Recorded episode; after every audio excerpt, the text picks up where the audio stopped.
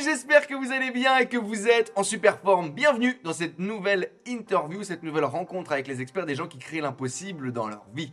Aujourd'hui, on a la chance d'avoir le CEO et fondateur de Fantastic Book, une société d'impression à la demande qui va imprimer, vous aider, imprimer votre livre et le distribuer dans toute la France et même dans toute l'Europe. Aujourd'hui, Stéphane est quelqu'un qui accompagne les plus grands infopreneurs dans le fait de créer, développer vendre, expédier leurs euh, livres en auto-édition. Il a un parcours hyper inspirant de quelqu'un qui s'est vraiment construit dans l'entrepreneuriat depuis très très jeune.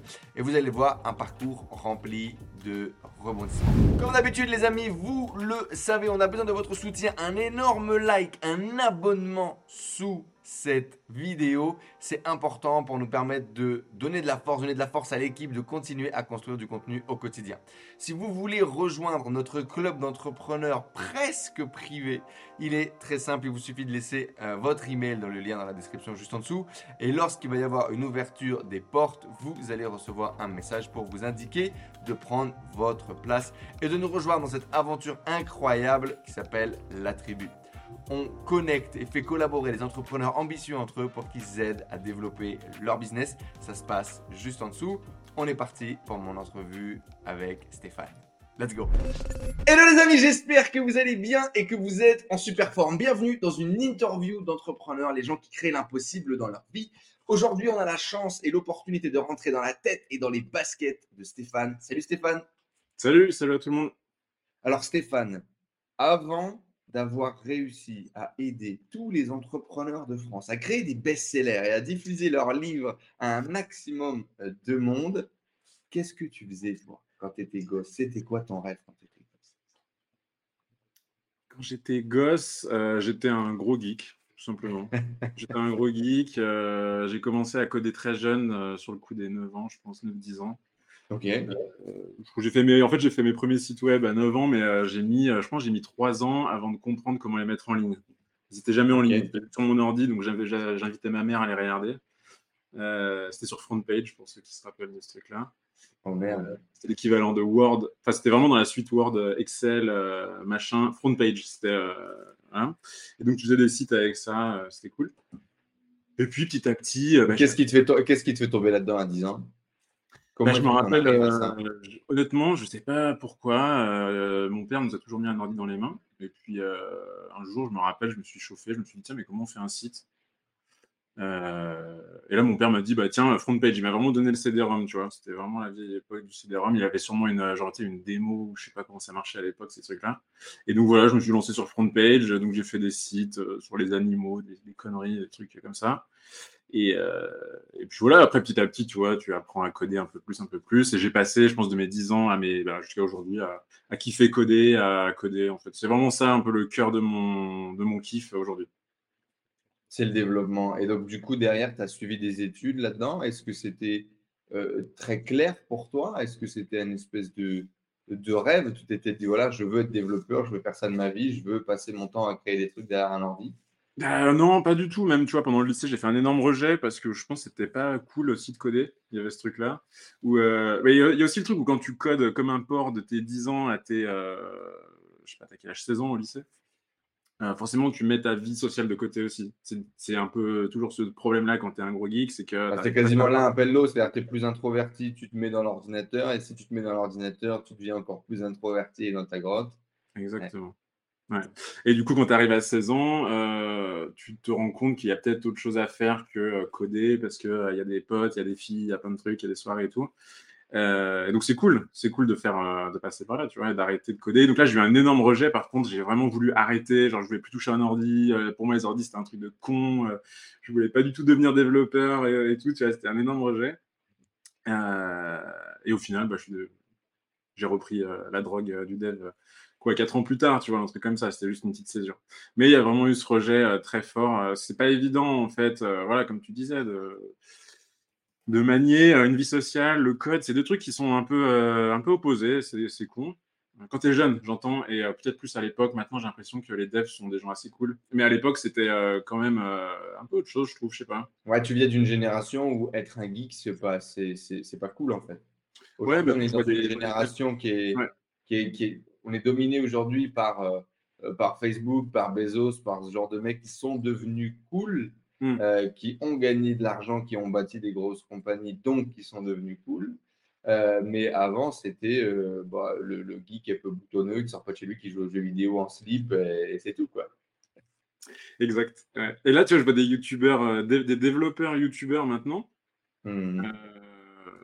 Qui sont super cool, qui font des projets cool, qui, qui fédèrent des communautés de gens pas du tout développeurs, et qui incitent des gens à devenir développeurs, même à suivre des études de dev et tout. Ils ont des Tu penses à quoi? Tu penses à Harry? Euh, ouais, j'ai suivi un peu Harry, euh, mais il y a d'autres mecs, j'ai plus les noms. Honnêtement, je les suis pas euh, passionnément, tu vois, mais je tombe dessus. Des fois, je prends du plaisir à regarder leurs vidéos, c'est cool.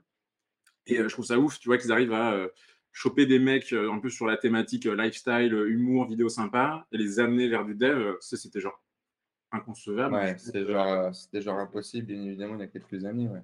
Ouais, impossible. Mais c'est vrai que bah déjà, c'est ce qu'on disait, quoi, la, la, tech, le côté geek est devenu la mode est, devenu sexy, quoi, presque. il, y avait même, il, y a, même que j'adore, que vous avez peut-être vu tourner également sur les réseaux, où tu as une photo avec euh, Lazar Angelov, je sais pas si tu vois qui c'est, c'est le, mec hyper musclé, euh, découpé de ouf, euh, est évidemment sous-produit, machin, et comme ça, tu vois, avec une grossesse hyper mignonne, et euh, en fait, la, meuf le quitte pour, euh, tu sais, le fondateur euh, d'ETH, qui, qui, ressemble à rien, tu vois. Et lui, il est là et, c'est la nouvelle rockstar, entre guillemets. Effectivement. C'est ouf. Ah, c'est cool, en vrai, c'est cool. pour. c'est un peu la revanche des geeks, tu vois, mais c'est cool. Ouais, c'est ça, c'est la revanche des geeks, complètement. et donc, du coup, dans cette revanche des geeks, tu te dis très tôt quoi, que, que, tu vas être développeur. Bon, après, au lycée, tu change de plan. Quel, devient le plan d'ailleurs et quel va être le parcours euh, pour toi?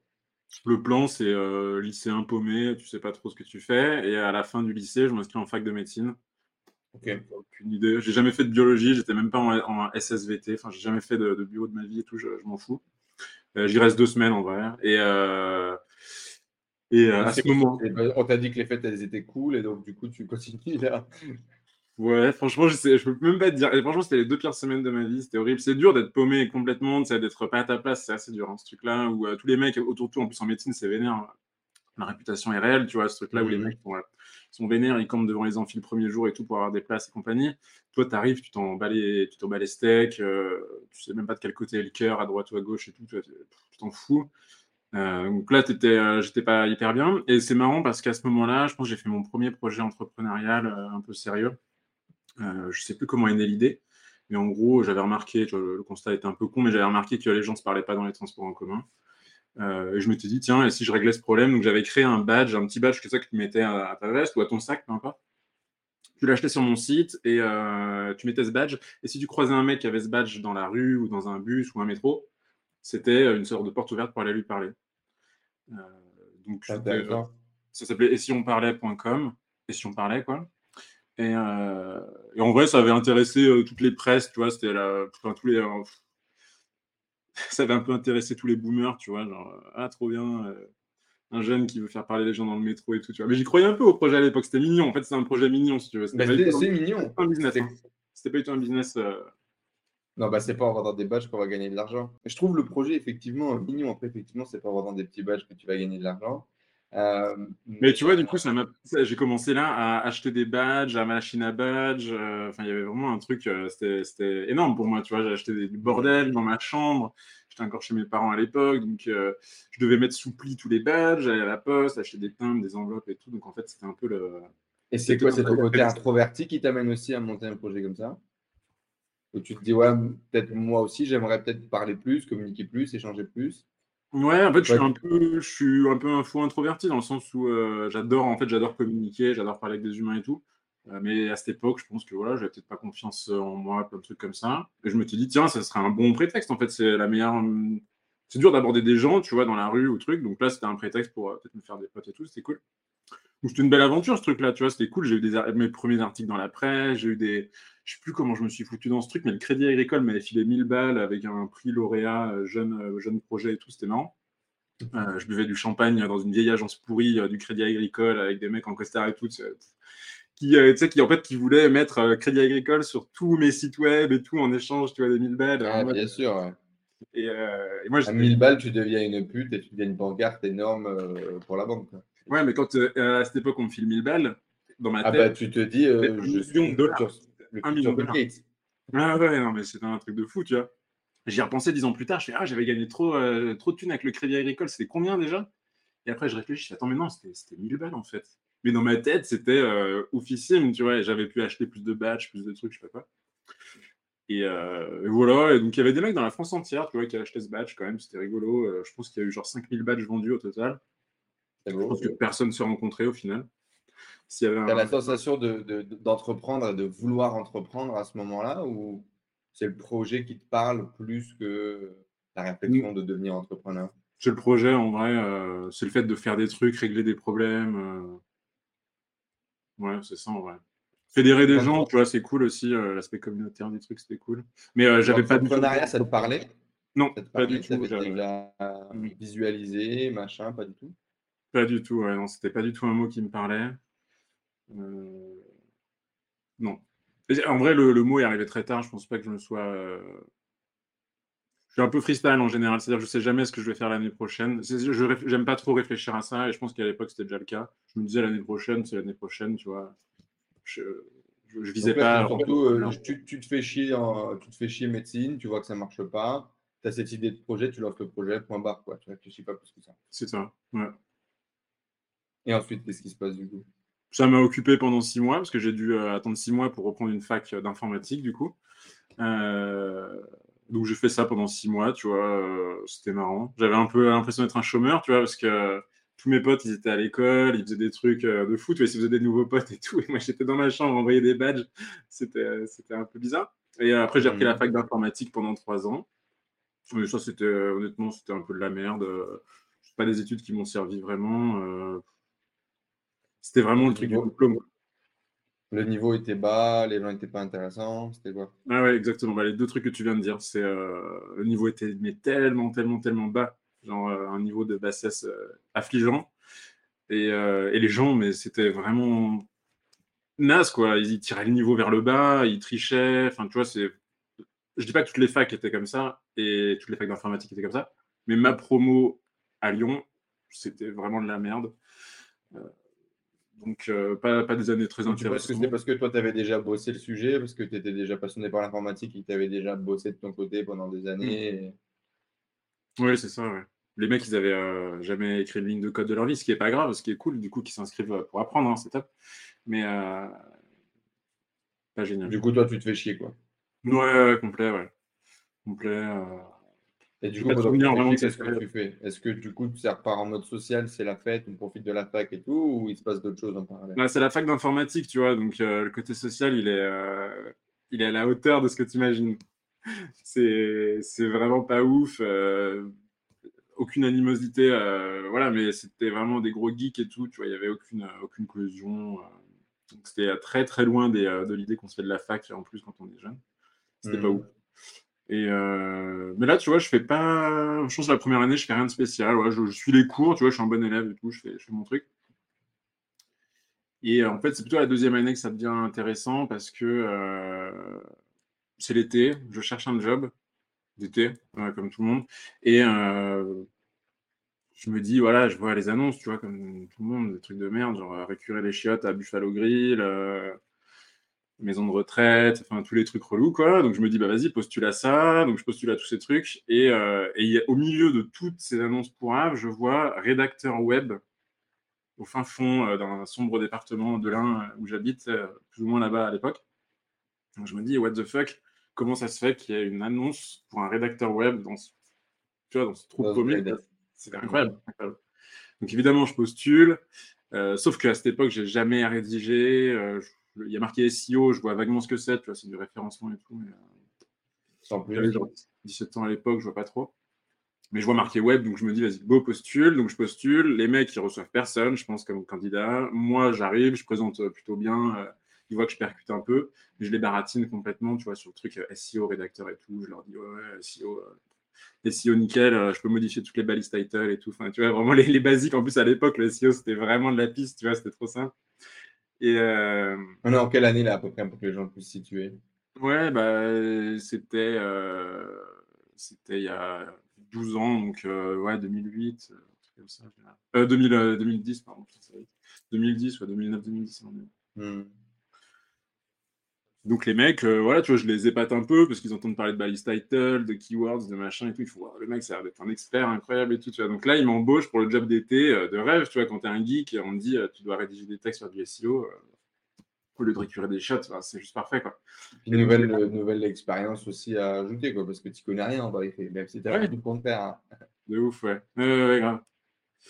Et, et, du coup, voilà, j'embauche deux semaines plus tard ce que je fais, c'est que vraiment la veille au soir ou deux, trois jours avant, tu vois, je lis tous les articles de SEO que je peux. Et à l'époque, le web français était euh, à fond, ça, parlait que de SEO. C'était la mmh. grande, grande époque de Twitter, la grande époque du SEO euh, et des blogs. C'était. Euh, on arrivait sur la fin, ouais, sur, on était, à, disons, à trois quarts de, l'époque blog. Il restait encore quelques années avant que ça s'arrête. Mmh. donc, si tu veux, tu tapais SEO dans Google, tu avais trop de blogs, trop d'articles, c'était passionnant, tu vois, c'était cool. Donc je lis un max de trucs pour être calé le premier jour, tu vois, entre guillemets, et arriver avec plein de notions à expliquer aux mecs et tout. Donc c'est ce que je fais. Et, euh, donc je, récite, euh, je récite tout ce que j'ai appris la veille, en gros. Et le mec est en mode Ah putain, euh, ok, tu t'y connais et tout, tu vois. Donc le lendemain, je fais pareil. Le soir, je bourrine et le lendemain, je lui sors des nouvelles notions. Et je fais ça pendant quelques jours. Et je me dis, ouais, ça va pas tenir la route, tu vois, il faut que j'ai plus d'expérience, sinon ça va se voir. Et là, je décide de créer un blog. Je me dis, meilleure façon de faire, c'est je crée mon petit blog perso de mon côté. Je, voilà, je fais du SEO bourrin dessus, je teste des trucs, euh, je vois ce que ça donne. Et donc, je crée un blog à l'époque qui s'appelle apprendre à manipuler.com. C'est un blog de psycho. Euh, ça Pourquoi est-ce que, tu, pourquoi est-ce que tu vas sur le sujet? Je lisais un max de livres là-dessus depuis toujours. Des trucs de PNL, psycho, dev perso, euh, trucs comme ça. Très orienté psycho. Et comment tu as démarré à lire des bouquins comme ça On se lève pas un matin en se disant bah, tiens. Quoi Comment est-ce qu'on démarre à lire de la psycho? Qu'est-ce qui t'amène sur le dev perso, la PNL et tout ça? En vrai, c'est Dobé. En plus, c'est, euh, j'étais à la Fnac, je crois que j'ai vu le livre de Joseph Messing, Messinger ou Messinger, je sais pas comment on dit. Euh, le pouvoir caché de vos gestes, un truc comme ça.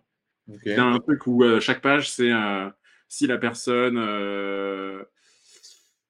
si la personne a une bague euh, ici, alors euh, ça veut dire ça. Si elle a une bague ici, si elle a deux bagues ici, si elle fait comme ça, si elle fait comme ça, si elle fait comme ça. Enfin bref, tu as tous les gestes de la planète, le truc est fait comme ça. Et euh, tu as une, une conséquence derrière. À chaque fois, c'est avec du recul, c'est daubé, tu vois. Il y, y, a des trucs vrais, évidemment, mais globalement, c'est de la surinterprétation complète. Tu vois. mais à l'époque, j'avais 17 ans, je me dis, oh mon Dieu, mais attends, si j'apprends ce livre par cœur, je suis, euh, je suis Batman, tu vois, je peux faire ce que je veux. Hein. Tu vas devenir un king. C'est ça, tu peux tout comprendre, tu peux tout faire et tout, c'est incroyable, tu vois. Je pense que plein de gens ont le même euh, sentiment quand ils découvrent ce genre de livre, tu vois, c'est en mode putain, mais il suffit que je l'apprenne par cœur et je, sais décrypter l'humain. Et du coup, ça me passionne, et là, j'achète des vrais livres, euh, les grands classiques, petits traités de manipulation, etc. etc. et quand te vient l'idée de créer un blog pour m'entraîner sur le SEO, histoire d'être moins une brève et tout face à mon employeur, je me dis, euh, bah, vas-y, euh, psycho, tu écris plein d'articles de psycho, tu spams à fond Google euh, avec des backlinks pourris sur des trucs de psycho, voilà, tu, tentes le truc avec la psycho. Quoi. Et donc, tu as déjà compris comment fonctionne le SEO, visiblement. Ouais, bah, en vrai, à l'époque, ça allait vite. Hein. Tu tombais vite fait sur les, les, white hats là, qui te disaient Ouais, il faut écrire du contenu. Tu as les mecs à côté, à côté qui te disaient Non, on crée des méga réseaux, méga spammy de milliards de sites avec des proxys. Mmh forcément, quand tu veux t'amuser, tu vas aller plutôt du côté euh, Black, euh, Black Hat et tout. Euh, et donc, bah, je crée ce blog, j'écris plein de contenu. Je me, je me rappelle, j'écrivais vraiment comme un bourrin. J'écrivais un article par jour tous les jours, dans le train, dans le bus, sous la pluie, au soleil, peu importe. J'écrivais, j'écrivais, j'écrivais, j'écrivais. Donc, j'ai écrit, je je sais pas, peut-être une cinquantaine d'articles, vraiment comme un malade mental. Il y avait peut-être du plagiat dans l'eau, tu vois, où je prenais la moitié des pages de livres existants et tout. Peut-être, tu vois, je dis pas. Mais, mais bon, j'écrivais beaucoup d'articles. Et euh, la surprise un peu du truc, c'est qu'il y a vraiment une communauté qui s'est créée autour de ce blog, qui était à la base vraiment un objet de, de, test, en gros. De recherche, quoi, ouais, de test, d'expérimentation. Hmm. Il y a des mecs qui s'intéressent à fond au truc. Euh, en fait, pour, tellement, j'étais tellement impliqué dans, dans l'idée de développer ce blog que j'avais créé un pseudo. J'avais mis une fausse image d'un mec. Enfin, c'était pas du tout Stéphane, tu vois. C'était vraiment full, euh, full anonyme le truc. Hmm. Il y a des mecs qui s'attachent au personnage, donc ils s'attachent au contenu, ils mettent des tonnes de commentaires, ils me demandent plus d'articles, plus de machin et tout. Donc je suis en mode putain, les gars, c'est ouf. donc voilà, là, je, à l'époque, comme je disais, c'était assez simple, même très simple de se positionner dans Google euh, sur des requêtes. Qui ouais, c'est l'époque où effectivement, euh, c'était possible de faire exactement ce que tu viens de raconter, c'est-à-dire d'écrire des trucs, puis de mm. créer une communauté comme ça, un peu partant de rien. Aujourd'hui, tu pourrais ramer dans la sandbox pendant des mois et des mois et des mois avant que quiconque ne lise ton article. C'est clair, c'est clair. À l'époque, c'était un autre monde. Ouais. Et à l'époque, euh, en gros, tu chopais 2-3 backlinks. Donc, pour ceux qui ne connaissent pas trop, c'est euh, tout simplement te démerder pour qu'un autre site web fasse un lien vers ton site web à toi. C'est la, manière dont Google gère un peu la notoriété d'un site. Si plein de gens parlent de toi, tu es populaire. Euh, un peu comme une cour de récré, on va dire. Et donc, à l'époque, euh, soit tu allais voir vraiment des mecs et leur dire Hey mec, regarde mon site, ça te dit, tu mets un lien vers mon site sur ton site et tout. Soit tu faisais toi-même, c'est-à-dire que tu créais plein de faux sites avec du contenu complètement pourrave. Euh, c'était des générateurs de textes qui prenaient des textes, qui remplaçaient des mots. C'était de la bouillie illisible pour un humain. Mais Google était trop bête à l'époque pour savoir faire la différence entre un contenu euh, généré dégueulasse. Oui, donc tu faisais du Black Hat quand même. du Black Hat. Et euh, donc j'ai spammé comme un porc des milliards de blogs pourris et tout. que je crée moi-même dans des réseaux de sites et tout. À l'époque, pour ceux qui utilisaient, qui faisaient du Black Hat, c'était avec Signuke. Euh, c'était un, outil, vraiment une usine à gaz incroyablissime. Quand tu avais ce truc devant toi ouvert, tu avais l'impression d'être euh, devant une centrale nucléaire. À la NASA, ouais. Mm. Ah, ouais, ouais, ouais, c'est ça. Tu avais des centaines de milliards d'options, tu pouvais spammer des milliards de sites, tu pouvais acheter des centaines de proxys à des Pakistanais bizarres et tout. C'était ouf, c'était vraiment. Euh, c'était trop beau ce truc, tu vois. Et du coup, euh, bah, je pense que tu as dû acquérir les compétences nécessaires pour réussir ton job, ton job d'été, non? Ouais, de ouf. Du coup, euh, très rapidement, j'ai positionné le site assez bien. Les mecs étaient grave contents. Et donc, je frôlais tout le temps avec cette histoire de sandbox. À l'époque, elle existait déjà. Elle était toujours, euh, c'est toujours un peu le truc caché derrière l'arbre, quoi. Mais pour tomber, il fallait vraiment, vraiment, vraiment faire du, du, sale, du très, très sale et que du sale.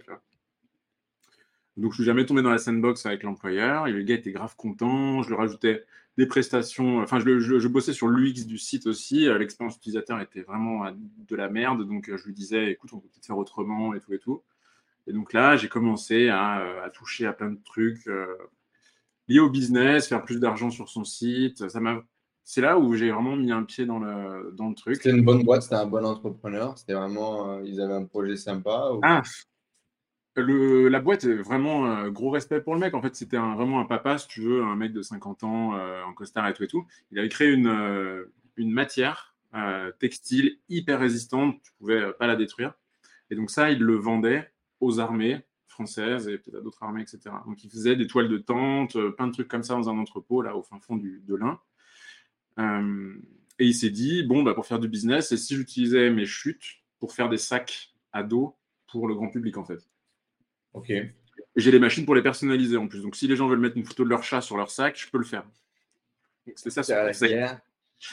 Partir à la guerre, oui. Et du coup, euh, il commence à développer son image sur Internet et c'est euh, un peu pour ça que tu es arrivé. C'est ça l'idée? Il a pris un mec euh, qui était un peu un branlot et il lui a dit, il lui a confié le projet avant que j'arrive et c'est ce mec qui m'a embauché en job d'été. donc le mec, c'était un espèce de dev un peu naze et tout qui, je pense qu'il a, fait, a fait un peu couler le projet, mais bon, après, moi, je m'en fous, j'avais pas d'affect par rapport à tout ça. Euh, le truc avait un potentiel, tu vois, c'était intéressant quand même. Du sac personnalisé en 2008, euh, c'est cool, tu vois, c'est bien avant euh, les histoires de POD, c'est bien, c'était du made in France, de la grosse qualité et tout, donc il y avait un énorme potentiel.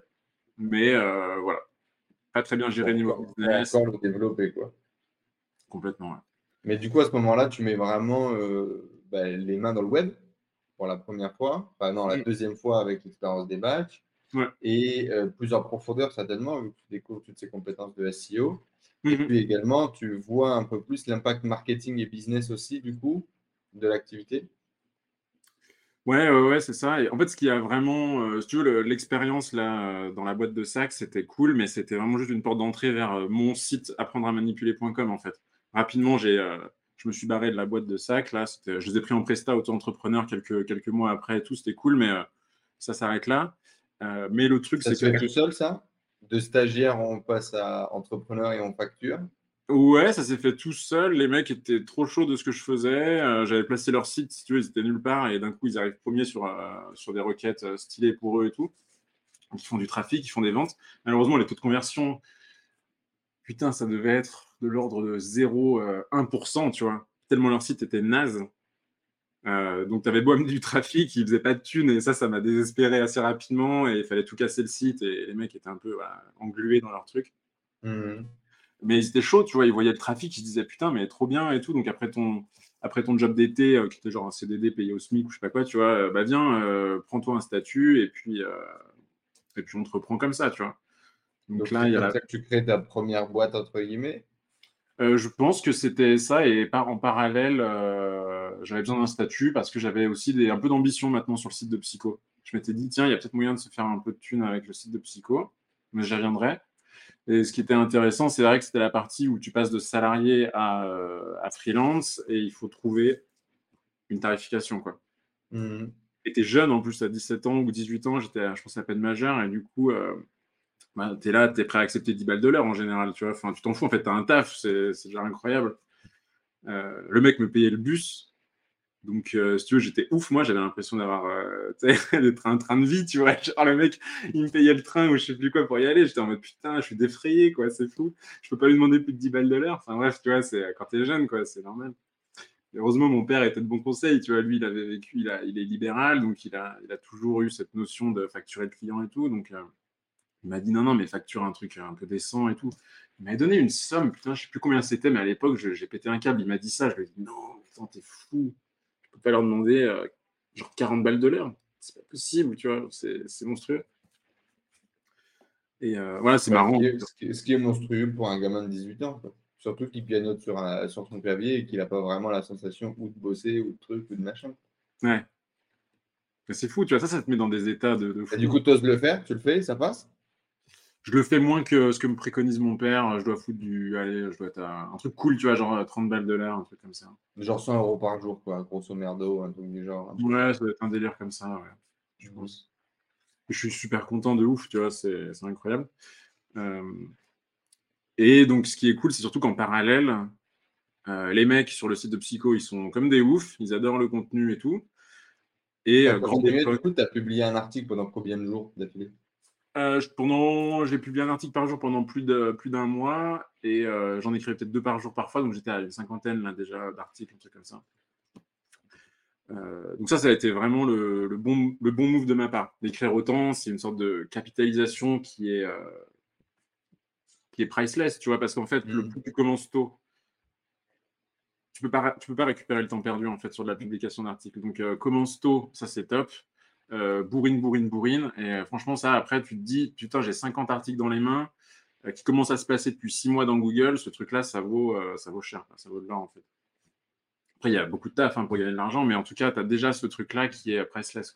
Tu as cette base sur laquelle tu vas pouvoir travailler. Ouais. Et alors, du coup, tu décides de te dire, OK, il y a des commentaires, il y a des gens, il y a du trafic. Je vais essayer de développer ce projet. Ben, moi, du coup, je suis un... j'étais un conditionnel de gens de Web Marketing Junkie à l'époque.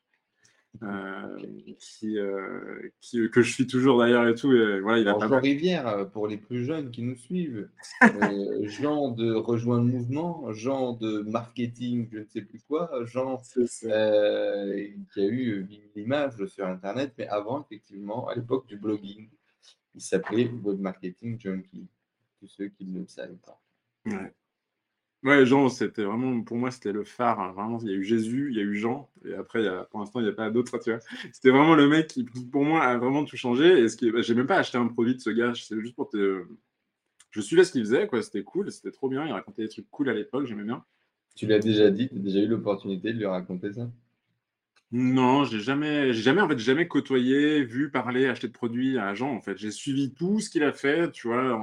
il faudra, faudra lui dire ça un message tout à l'heure. Avec plaisir. Ouais, c'est vraiment, Jean, j'ai suivi personne d'autre sur le net, tu vois, il n'y a que lui euh, qui m'a inspiré comme ça. Et euh, donc à l'époque, il a. Quand tu faisais tes j'imagine que tu tombes dessus en faisant des recherches sur le blogging, sur euh, comment gagner de l'argent avec un blog, des choses comme ça. Exact, ouais, je me rappelle, je suis vraiment tombé sur son premier article. Il, il venait de commencer, tu vois, il a publié deux articles. C'était les premières secondes de Web Marketing Junkie, quoi. Et je trouve le ton très cool. C'est pas comme les autres mecs, je trouve il est. Bah, il a ce côté un peu geek, tu vois, un peu technique dans ce qu'il fait et tout. Son approche est toujours un peu geek, ça m'a plu. Donc, je vois que le mec, il vend un PDF, je sais pas, il devait vendre son PDF 40 balles, un truc comme ça. Et il incitait, voilà, c'était son, son, business, c'était de dire aux gens, faites un blog, vendez un PDF, devenez riche. Bon, c'est ça son truc. Et donc, bah, je me dis, vas-y, euh, go écrire un PDF. Donc, j'écris euh, un truc très correct, un livre, en fait, un petit livre, un petit e-book qui s'appelait euh, Apprendre à manipuler, je pense. Je vais juste reprendre le titre du site. Mais c'était un truc bien, hein. franchement, c'était pas du tout du, pas du contenu de merde, c'était vraiment du contenu exclusif, bien stylé, bien Tu écrit beaucoup, là, tu écris ton bouquin, on a l'impression que ça se fait tout seul, tu aimais bien écrire? Non, j'avais jamais, j'avais jamais écrit avant. J'ai jamais écrit. Euh, je suis pas du tout littéraire ou quoi, mais par contre, là, la, fibre euh, qui m'anime à ce moment-là, c'est vraiment la pédagogie, par contre. Genre, expliquer des trucs aux gens, ça, c'est un truc qui me suit euh, depuis toujours. Donc, l'écriture, elle était peut-être pas ouf, mais je pense que je mettais beaucoup d'efforts dans la pédagogie, les exemples. contrairement aux autres mecs qui parlaient de psycho, je cherchais des cas pratiques tout le temps, tout le temps, tout le temps. Toutes les théories psycho, j'essayais de trouver des exemples dans la vie réelle, autour de moi, dans des vidéos, et des trucs comme ça.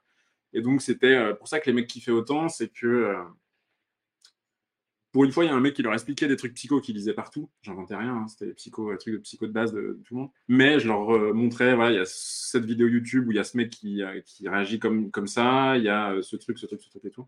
Ça, les mecs qui kiffaient bien. Euh, donc j'ai écrit le, livre et ça, je me rappelle, c'était. Euh, par contre, pour le coup, ça c'était une méga torture. Autant les articles, j'ai aucun mal. C'est cool un article à écrire globalement. Tu, tu peux, tu peux te, même si t'es pas un, grand écrivain, un article, ça reste un plaisir souvent. Mm T'en sortir. Mais, euh, mais le livre, par contre, c'était une tannée ce truc. Tu mettais quoi la pression, des objectifs élevés, c'était quoi? En fait, j'avais pas assez de. Si tu veux écrire un livre, il faut quand même avoir des trucs à dire un peu. Et honnêtement, euh, j'avais 18 ans, quoi. Donc, euh, même avec toute la bonne volonté du monde, avec tous les livres que j'avais lus, avec tout, voilà. Mais genre, j'avais pas non plus. Euh... J'étais pas euh, très destiné à écrire un livre comme ça à 18 ans, tu vois. Genre, il y avait, avec du recul, il y a quand même une petite part d'illégitimité, tu vois, dans le sens où. Que tu vis à ce moment-là, quoi. Ouais, mais même en me regardant, je me dis, bah, mec, à 18 ans, euh, est-ce que tu es le mieux placé pour écrire ce livre, tu vois, en vrai euh? Donc tu te mets un peu la pression, mais tu le fais quand même. Ouais, ouais, ouais, je le fais. Je me rappelle, je, vraiment, je me, toi, là, je suis chaud, c'est pour d'autres raisons, mais je me tirais vraiment les cheveux, quoi, tu vois. Genre, euh, je, je, pétais un câble sur mon bureau parce que j'arrivais pas à écrire, parce que c'était insupportable. Je me rappelle, c'était vraiment une méga douleur, comme si tu arrivais à, à, faire des pompes et la dernière pompe, t'en peux plus, t'en, as marre. C'était la même douleur euh, psychologique. J'étais vraiment au bout du rouleau avec ce livre, mais je voulais le sortir parce que euh, il y a des gens qui l'attendaient. Euh, moi, j'avais envie d'arriver au bout de ce truc. Il y avait de l'argent aussi, potentiellement, et putain, j'avais envie d'en, gagner un peu. Donc voilà, je finis quand même le livre, le PDF, quoi, le, Word, et une meuf dans la communauté qui aimait bien ce que je faisais était correctrice professionnelle chez Hachette ou je sais pas qui. Donc elle me dit, ben, si tu veux, euh, envoie-moi ton PDF, je te le corrige et tout. Je lui envoie et elle me le renvoie, mais putain, c'était. Là, c'était la douche froide de fou. Il y avait tellement de fautes, c'était tellement de la merde. Elle, reformulait tout. C'était. Franchement, c'était hardcore. J'ai vraiment pris un Mais elle, mais elle a fait le travail. Elle l'a fait jusqu'au bout gratos en plus. Vraiment incroyable. Quand j'y je me dis putain, mais gratos quoi. À l'époque, ça me paraissait normal parce qu'en fait, j'étais jeune et je gagnais pas de thunes. Donc, bosser euh, c'était un projet associatif plus qu'autre chose, quoi. On n'était pas dans le truc de développement d'une boîte à ce moment-là. Exactement, ouais. Si je gagnais 10 balles avec, c'était déjà ouf, tu vois. Donc, euh, Mais, et, Stéphane est bien placé pour le savoir, j'ai dépensé, je crois, 1200 euros pour faire corriger mon bouquin, qui du coup est chez Stéphane. On y arrivera après, vous allez voir, vous allez comprendre.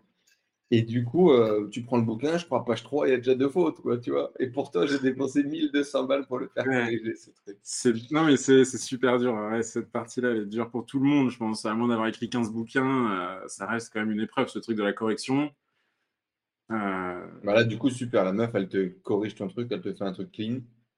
Ouais, elle fait un truc clean as fuck et euh, je passe des semaines et tout à tout reprendre parce que je lui avais envoyé un exemplaire euh, papier, enfin des, feuilles volantes en gros, tu vois, et euh, des feuilles volantes juste pas, pas, un, vrai livre, hein, juste des feuilles à quatre. Et donc, il fallait tout que je reprenne ses notes qu'elle avait fait au stylo. Ah oui, tu lui avais pas envoyé le Word. Elle, elle travaillait que en papier dans sa boîte d'édition. C'était sa méthode, si tu veux, elle était comme ça. Et donc là, il a fallu tout retaper sur l'ordi. Il fallait tout retaper. Et en plus, je sais pas si tu as déjà vu ça. Moi, j'ai jamais revu après, mais c'était une vraie professionnelle de, de ouf. La meuf, elle a 40 ans de carrière dans la correction de livres. Et en fait, elle a toute une notation hyper complexe quand c'est un triangle, quand c'est un rond, quand c'est euh, une vague, deux vagues, euh, deux traits droits, deux traits gauche. Enfin bref, c'était un enfer. Donc j'avais genre toute une page de hiéroglyphes et tout le livre à. Enfin, l'enfer. C'était vraiment relou ça.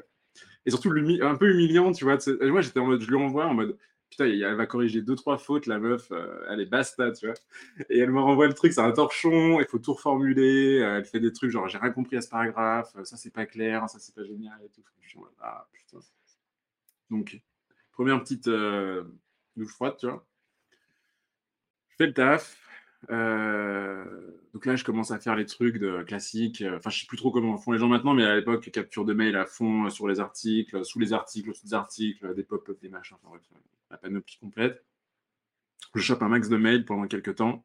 Je pense que j'arrive à 1000 mails au final dans la base.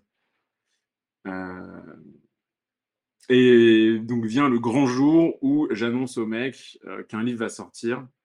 Il coûtera 20 balles ou 15 balles en 15 balles, le PDF 15 balles. Euh... Et cliquez ici pour l'acheter. Non. Attendez un peu. Il y a une date de lancement et tout. Tu vois, je fais vraiment le truc en mode euh, teasing et hmm. tout ça. Propre. Donc là, je schedule le bordel avec MailChimp. Euh, donc je prépare, genre, je, je schedule sur deux jours. Je dis, voilà, les 1000 mails vont partir euh, à 16h tel jour vers un lien d'achat, Stripe, PayPal et compagnie. Et donc arrive ce jour, je pense que j'avais mis à 8h du mat, tu vois. J'avais mis à 8h du mat. Et donc, euh, arrive ce jour, donc je suis un peu excité. Et en même temps, euh, ça n'a tellement aucune.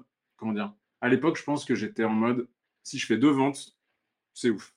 Mmh. Il y a deux mecs qui achètent ce livre dans l'histoire du livre, c'est déjà ouf. Ouais, t'as pas vraiment d'ambition, t'as pas vraiment mmh. d'attente, quoi. Tu fais le truc, t'espères que ça marche, mais en même temps, tu te dis pas. Euh... Non, je dis. J'en vive, quoi. Non, pas du tout, du tout. Euh, ce truc, ça avait zéro euh, impact sur ma carrière, euh, sur rien, tu vois. C'était juste un, petit side project.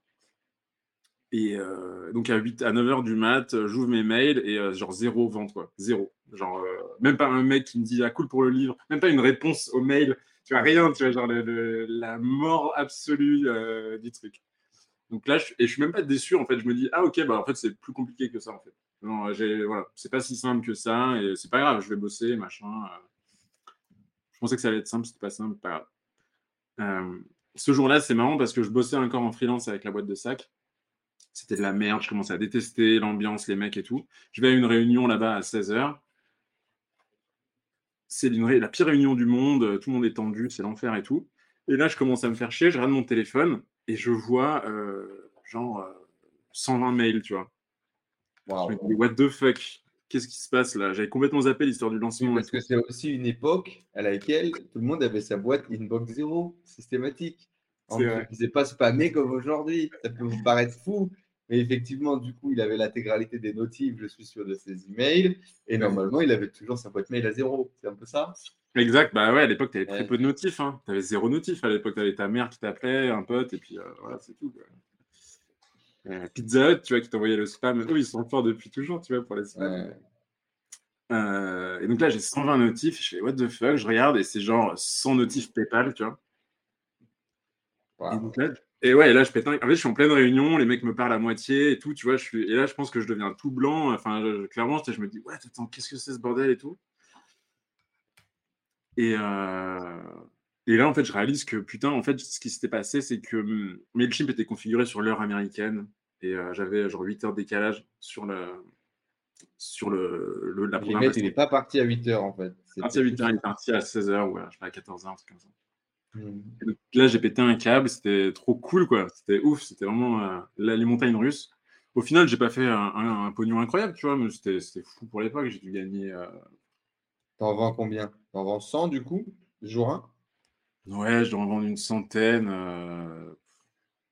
C'est fou, hein, 1500 balles en une journée, quand même, ça reste incroyable. Ouais, ouais, j'ai peut-être 1000 balles, ouais, j'ai peut-être gagné 1000 balles. Et puis après, le jour 2, beaucoup, beaucoup moins. Et voilà, peut-être le premier mois, j'ai peut-être fait 2000 balles, un truc comme ça.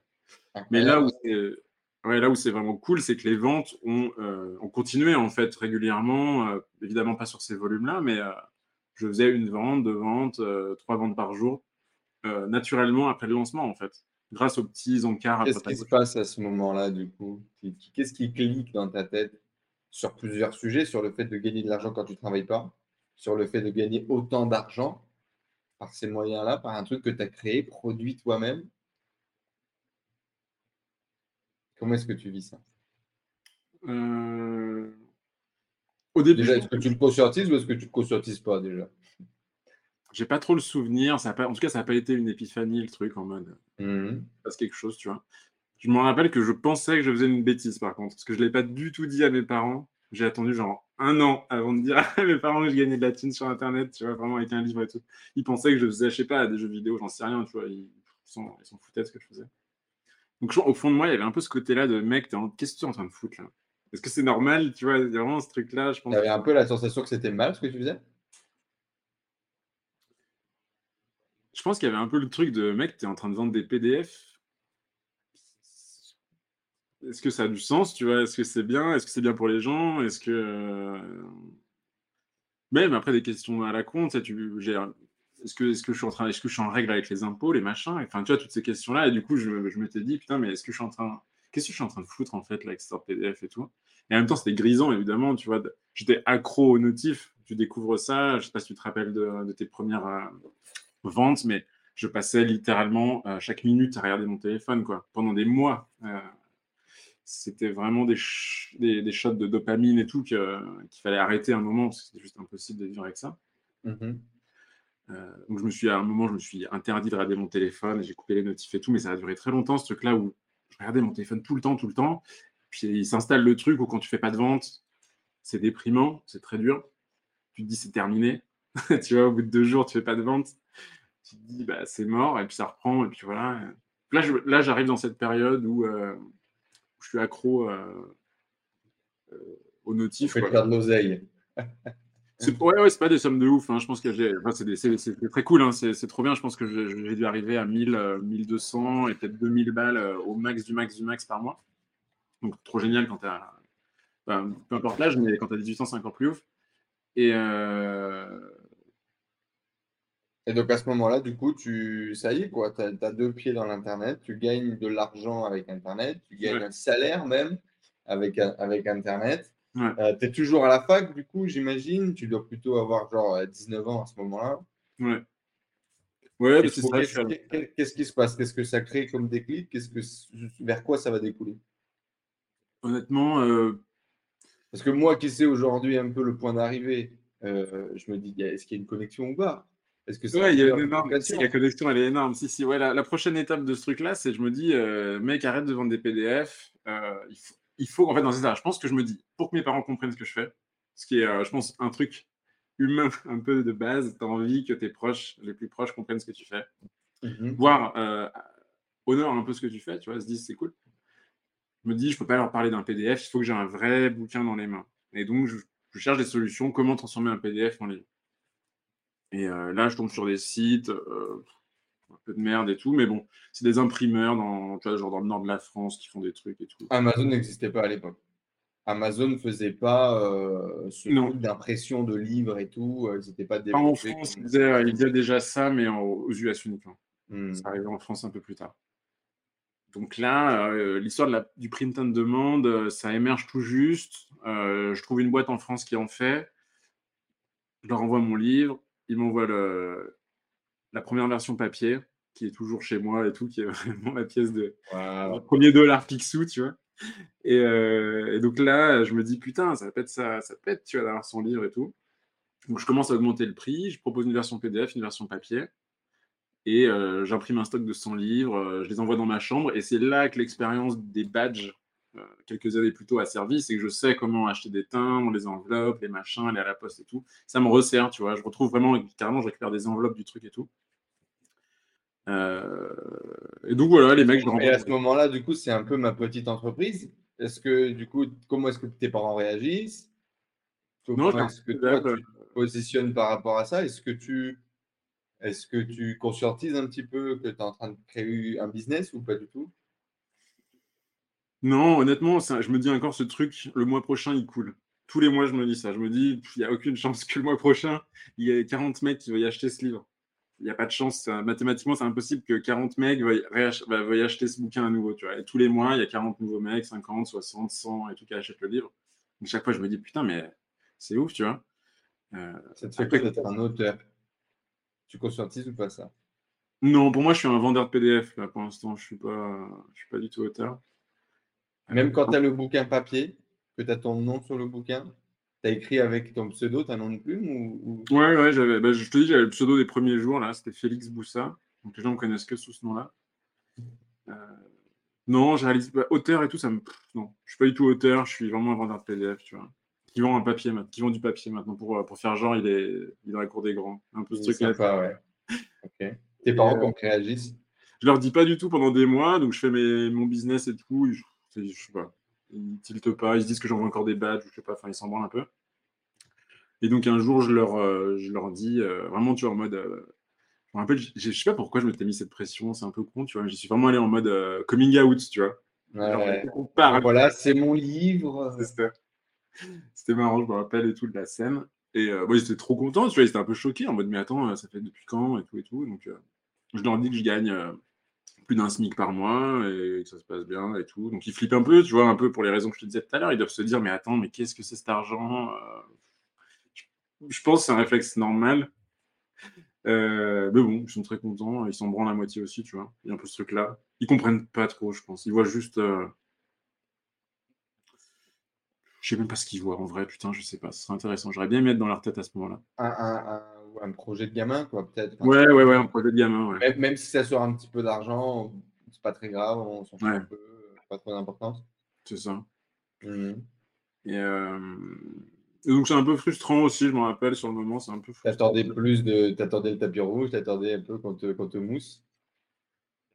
Je suis pas trop euh, dans ce délire, mais quand même, j'étais un peu surpris par le fait que pour eux, c'était euh, Osef, quoi. Genre, ça faisait quand même des mois, genre peut-être un an que je me faisais chier avec ces histoires de livres et tout, tu vois.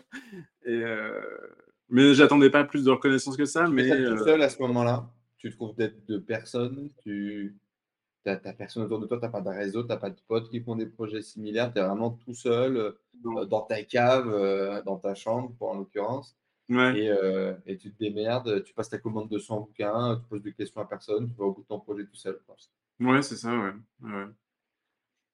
Euh, je me fais des potes en fait euh, un peu dans le délire sur le net parce que voilà les blogs amenaient euh, des rencontres. C'était cool cette époque aussi pour ça sans faire le, vieux con du tout hein, c'est pas le sujet mais en tout cas à l'époque des blogs c'était vraiment chouette la connexion que tu pouvais créer avec d'autres blogueurs. C'était un peu intense des fois. Et donc je me fais des potes notamment Philippe qui est mon meilleur pote aujourd'hui que j'ai rencontré par ce biais. Il avait un site aussi et depuis on est Super. parrain de sa fille et tout tu vois. C'est c'est vraiment. Ouais. Les rencontres de vieux geeks du marketing sur les forums à l'ancienne. Oh, bah, tu rigoles, mais c'est exactement ça. On s'est rencontrés sur un forum par mail. On a retrouvé nos, premiers échanges de mails et tout. Tu vois, on, on voit pratiquement, tu vois. Euh, donc ça, c'est chouette, tu vois. C'était une cool, cool époque. Et donc là, bah, je vas-y, je me dis, bah, vends tes livres, donc augmente un peu les tarifs. Je pense que le livre, je le passe à 25 balles, ce qui me paraît énorme, ce qui est, ce qui est un beau prix pour un livre. Et ils se vendent toujours bien. Euh, en plus, du coup, il n'y a pas de TVA à l'époque, je suis auto-entrepreneur, euh, donc euh, je fais des bonnes marges. Le PDF se vend bien. honnêtement, ça roule. Et je pense que ça, c'est dans ma personnalité. Je me fais vite chier. j'aime pas, en fait, j'aime pas trop grossir en hauteur. Je suis pas un mec qui vise les, 10 millions de CA et 50 employés et tout ça. j'adore m'élargir, tu vois, horizontalement, avoir plein de projets différents. des choses, toucher un peu à tout, etc préfère 10 sources de revenus, 10 euh, petites sources de revenus qu'une grosse euh, un peu clinquante et, stylée. Mmh. Et je me dis, bon, bah voilà, c'est cool, je gagne 1500 balles par mois avec ce truc. Mais si j'arrivais à trouver un autre mec qui écrit un livre, que je duplique euh, ma méthode de vente avec son livre, que je prends un pourcentage, ça pourrait être pas mal comme histoire. Et si j'en trouve 2, 3, 4, si je trouve 10 mecs à qui je fais ça, ça peut être cool, quoi. Vu que j'ai du trafic, je peux, leur, je peux pousser leur livre à faire des ventes. Donc je rencontre Philippe, justement, euh, mon fameux meilleur pote, euh, qui a écrit un PDF, je l'améliore avec lui, on fait une couverture et tout, et tout, et tout. Et euh, je lui prends un pourcentage sur ses ventes. Et donc, en fait, je découvre que je deviens éditeur de livres. Genre, vraiment, je découvre au bout d'un moment, je me dis, attends, mais faire ça et tout, ça n'a pas un nom. Ce métier, comment ça s'appelle? Exactement. Donc tout est fait, tu vois, tout à la ZUB, euh, avec des, pourcentages qu'on a créés nous-mêmes, une confiance euh, aveugle de deux mecs qui se connaissent pas sur Internet, des PayPal qui s'échangent, des machins. Et au final, on était juste en train de créer une maison d'édition avec euh, moi éditeur et lui auteur de la maison. Euh, et donc ça se passe bien, c'est rigolo, c'est cool. Lui, euh, il génère euh, un peu moins, mais c'est quand même bien sympa. Il se fait genre 500 balles par mois avec son livre quand on bosse ensemble. Donc le, lancement démarre et ça se passe, il y a des ventes assez rapidement et tout. Lui, il avait déjà sa petite communauté qui s'était faite sur art de séduire, sur des forums de séduction. C'était de la psycho-séduction. Donc c'était aussi une époque où tu pouvais faire une audience sur les forums, les gens te suivaient, connaissaient ton profil et tout. C'était tout un délire ça. Donc lui, c'était un peu un, un petit gourou sur le forum il avait son blog que je l'ai aidé à améliorer et tout et tout. Et donc, euh, ouais, il fait son petit lancement. C'était, euh, il avait déjà commencé à vendre son truc, donc c'était un semi-lancement, si. C'était pas vraiment un lancement officiel. Euh, donc ça, c'est cool, c'est une bonne expérience. Je me dis, putain, c'est cool, faut que je trouve un autre mec encore. Faut que je trouve un troisième mec, faut que je trouve un quatrième mec. Je commence à me, chauffer un peu sur ce délire de, de créer une maison d'édition. Et donc, c'est ce que je fais. Je trouve un autre mec. Et là, je me dis, mais je change complètement de sujet. Je me dis, qu'est-ce qui m'intéresse en ce moment? Il y avait la physique quantique, ça m'intéressait. Euh, je lisais plein de trucs là-dessus. Je me dis, putain, il n'y a aucun bon livre. Donc, je cherche un mec qui est capable d'écrire sur ce sujet. Donc, je cherche sur des forums, sur des blogs, sur des, euh, sites de geeks. Je cherche partout. Je remue, je remue tout Internet à la recherche d'un mec qui serait capable d'écrire un livre de physique quantique. Ce qui, quand j'y repense, est juste, en fait, euh, improbable. C'est une recherche totalement fumée. Tu vois, il n'y a aucune chance que tu tombes sur un mec dispo, compétent, euh, qui te fait confiance alors que je suis juste un mec en slibard dans ma chambre, ça n'a pas de sens, tu vois. Et je tombe sur un gars qui a. Je ne savais pas son âge en fait, jusqu'à la fin du truc, je ne savais pas son âge, mais il s'avère qu'il avait 16 ans, le gars, ou 17 ans. Et il me dit Ouais, ouais, moi j'ai fait un méga tuto sur la physique quantique euh, sur le site du zéro à l'époque. C'était un site méga populaire pour apprendre le code. Il y avait aussi des articles scientifiques. Son tuto, c'était une bombe euh, nucléaire, le truc, c'était trop bien. tout le monde adorait son tuto sur la physique quantique. C'était une explication très cool, très simple et tout. Et je lui dis, ben mec, enlève ton tuto, je le transforme en livre et euh, je te file du pourcentage sur le, site. Le site du zéro, il est d'accord euh, qu'on enlève le tuto du, zéro c'était, À l'époque, le site du zéro, c'était full. Euh, c'était même pas déclaré ce truc. Il n'y avait même pas de boîte derrière, il n'y avait rien. C'était des geeks qui faisaient des trucs entre eux. Tu vois, tu enlevais, tu enlevais, voilà, le tuto. Tu, c'était vraiment une sorte de blog pratiquement personnel sur le site du zéro, son bordel. Tu vois.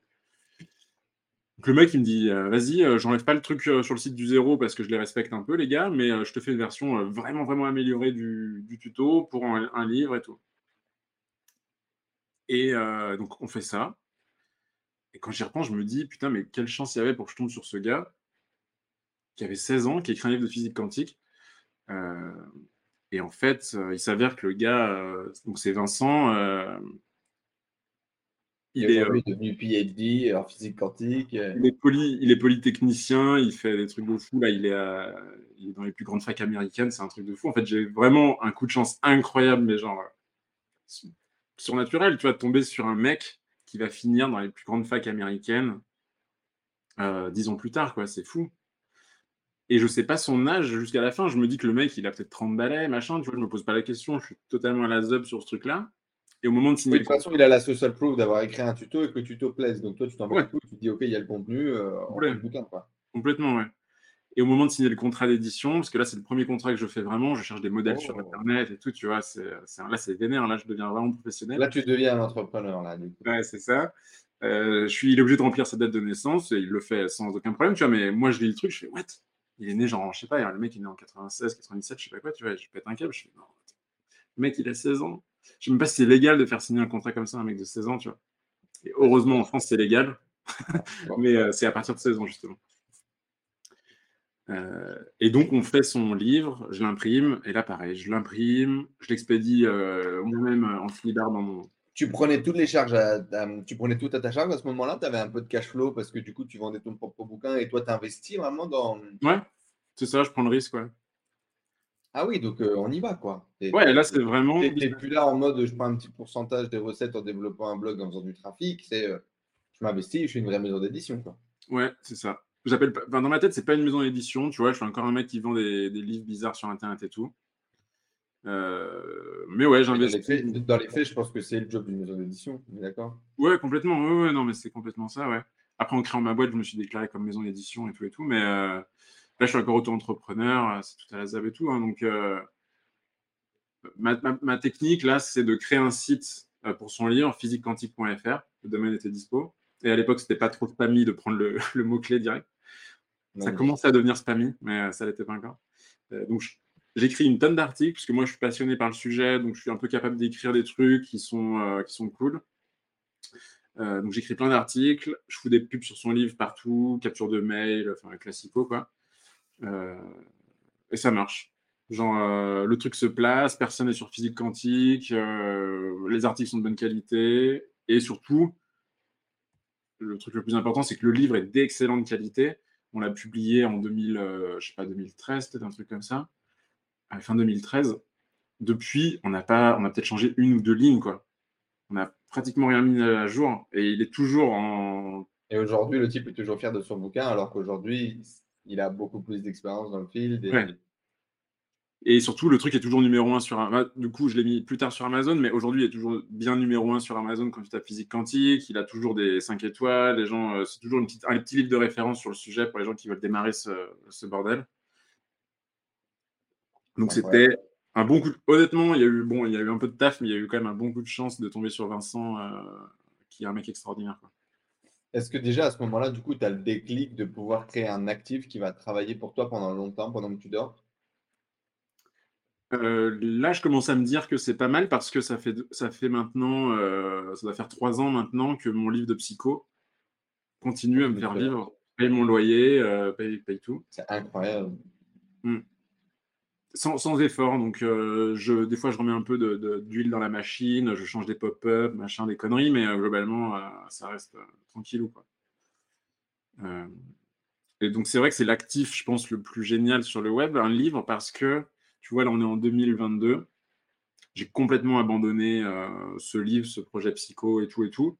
Mais il est toujours en vente, le livre est toujours OK, il est sur Amazon et tout.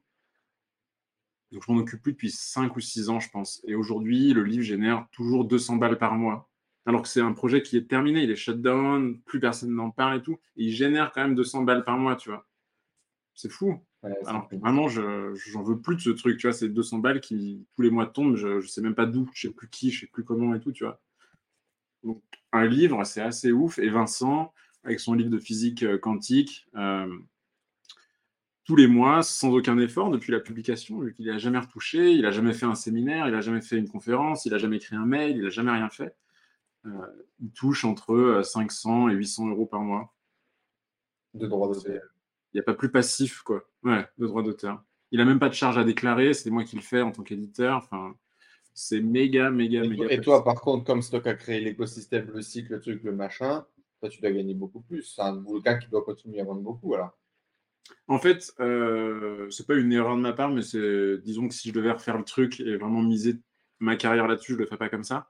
Mais j'étais parti sur la philosophie que l'auteur doit gagner beaucoup de thunes. Ah. Et, mais aussi parce que je sortais complètement des, services, des circuits de distribution classiques. Dans la maison d'édition normale, en fait, tu donnes sur le camembert là, de, la thune à chaque personne. Euh, l'auteur, il est genre à 4%. Mmh. L'éditeur, il est genre à 50%. Et le reste du gâteau, c'est le distributeur, c'est euh, la logistique, euh, un, peu de, un peu de marketing fait par le mec qui fait la logistique et tout. Donc en fait, si tu enlèves, euh, si tu gères toi-même la logistique, que tu gères toi-même le marketing, plein de trucs comme ça avec des sites web et tout et tout, mhm. et du SEO, qui est le trafic gratuit par excellence, le camembert, il est complètement redessiné en fait. Donc moi, je m'étais dit, je vais filer plein de thunes à l'auteur, le mec sera content, fidèle, il va faire d'autres bouquins et tout et tout. Et moi, je prends, enfin, en gros, on fait moitié-moitié quoi. C'est un peu ça l'idée. Donc sur chaque livre, je gagnais pas beaucoup de thunes. Ce qui tirait vraiment la, maison d'édition en avant, c'était mon livre à moi. J'en ai écrit deux en fait. J'en ai écrit un autre entre-temps sur l'informatique, euh, qui a rapporté du pognon aussi. Et donc c'est vraiment ces deux livres-là qui étaient mon, mon gagne-pain euh, et tout et tout. C'est fou. Et, euh, c'était super sympa quand même d'avoir des sous via les autres livres des auteurs. Quoi. Ils se cumulaient. Aujourd'hui, notre, notre expert, notre expert en devenir, notre expert qui est devenu, euh, expert en physique quantique. Il continue de toucher des droits d'auteur aujourd'hui, euh, en 2022, euh, alors qu'il a écrit un bouquin à 16 ans. Ouais, c'est ça. C'est incroyable. il gagne toujours la même. toujours, il n'a jamais touché moins de 500 balles par mois. Donc ça, c'est cool. C'est magnifique. Et donc, du coup, ça, ça te met, ça t'embraye directement dans ton futur métier, dans tes futurs projets, ou pas? Ou il se passe des choses encore entre deux? Parce que tu es encore jeune à ce moment-là. Ouais, bah là, du coup, on arrive en 2014 quand on publie le livre de Vincent de physique quantique. Et, euh, et, là, je commence à me dire, je commence à payer pas mal de frais. Il y a des livres à acheter, il y a des timbres, il y a plein de merdier et tout. Euh, et là, je me dis, vas-y, arrête l'auto-entreprise et puis euh, crée ta SARL, quoi. Donc là, c'est quand même un gros gap psychologique, parce que tu as des frais fixes importants, tu as de la compta, tu as plein de merdier.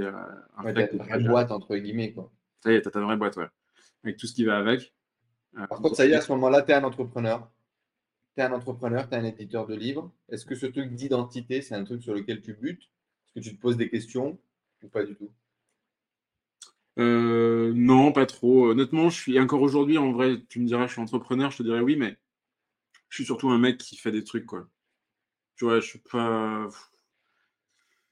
J'ai aucun problème avec cette étiquette entrepreneur, hein, c'est factuellement le cas, mais euh, dans ma tête, je suis toujours un mec qui fait des trucs. Ces trucs peuvent se casser la gueule demain et je peux avoir une très bonne idée après-demain. Et il y a ce truc-là. Euh, du coup, je suis pas du tout en mode euh, sky is the limit, vas-y, entrepreneur et tout et tout à fond. Je fais mes trucs, je vois que ça rapporte un peu de sous, je me fais bien plaisir aussi, c'est cool. j'ai un peu de code à faire, j'écris, j'apprends des trucs à des gens c'est un, peu, un peu le rêve, tu vois. Je suis toujours en calbar dans mon. C'est ton triangle à toi, quoi. Ouais, c'est un peu mon triangle à moi. Des trucs à des gens, gagner des sous et te faire plaisir dans le process. Ouais, c'est tout ce que j'aime. Du coup, euh, je me pose pas tant de questions, tu vois, sur le moment. Je crée ma boîte, ça c'est bien stressant, les papiers, les machins, je découvre un peu ça. Euh, les premiers frais fixes, le comptable à payer tous les mois, des trucs comme ça. Euh, mais au final, c'est pas très stressant parce que la thune rentre depuis déjà des années. Mmh plutôt bien. Euh, et puis, euh, et puis là, là, je suis en mood maison d'édition. Je me dis, vas-y, euh, trouve d'autres mecs. Trouve d'autres mecs, fais d'autres livres, multiplie le truc par 100, quoi, en gros. Refais 100 fois ce que tu as déjà fait et tu auras, un truc qui a de la gueule, quoi. Faut comprendre qu'à cette époque-là, les maisons d'édition, elles n'utilisent pas du tout les stratégies que tu mets en place. Elles ne créent pas de site internet pour les auteurs. Elles ne cherchent pas à créer du contenu pour créer une mailing list elle n'utilise pas toutes ces stratégies-là. Quoi. Zéro, c'est des mecs qui font euh, de la librairie. Quoi. Et euh, mmh. quand ils ont une page Facebook, euh, c'est Boomer 2000. C'est Roger du service marketing qui a publié un gif rigolo et tout. Enfin, ça n'a rien à voir. Aujourd'hui, les maisons d'édition sont super,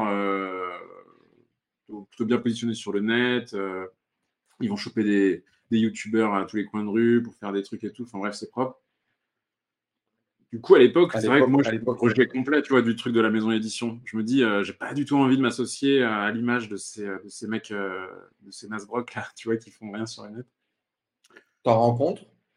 Est-ce que tu vas avoir l'opportunité de rencontrer, de travailler avec certains ou pas du tout?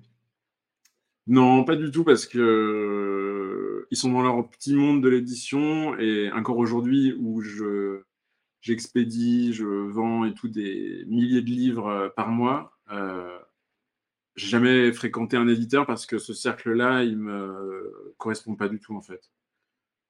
C'est autre chose, c'est un autre délire, euh, d'autres mecs. Je suis beaucoup plus proche des gens du web que des gens de l'édition, euh, aucun, aucun rapport. Ok.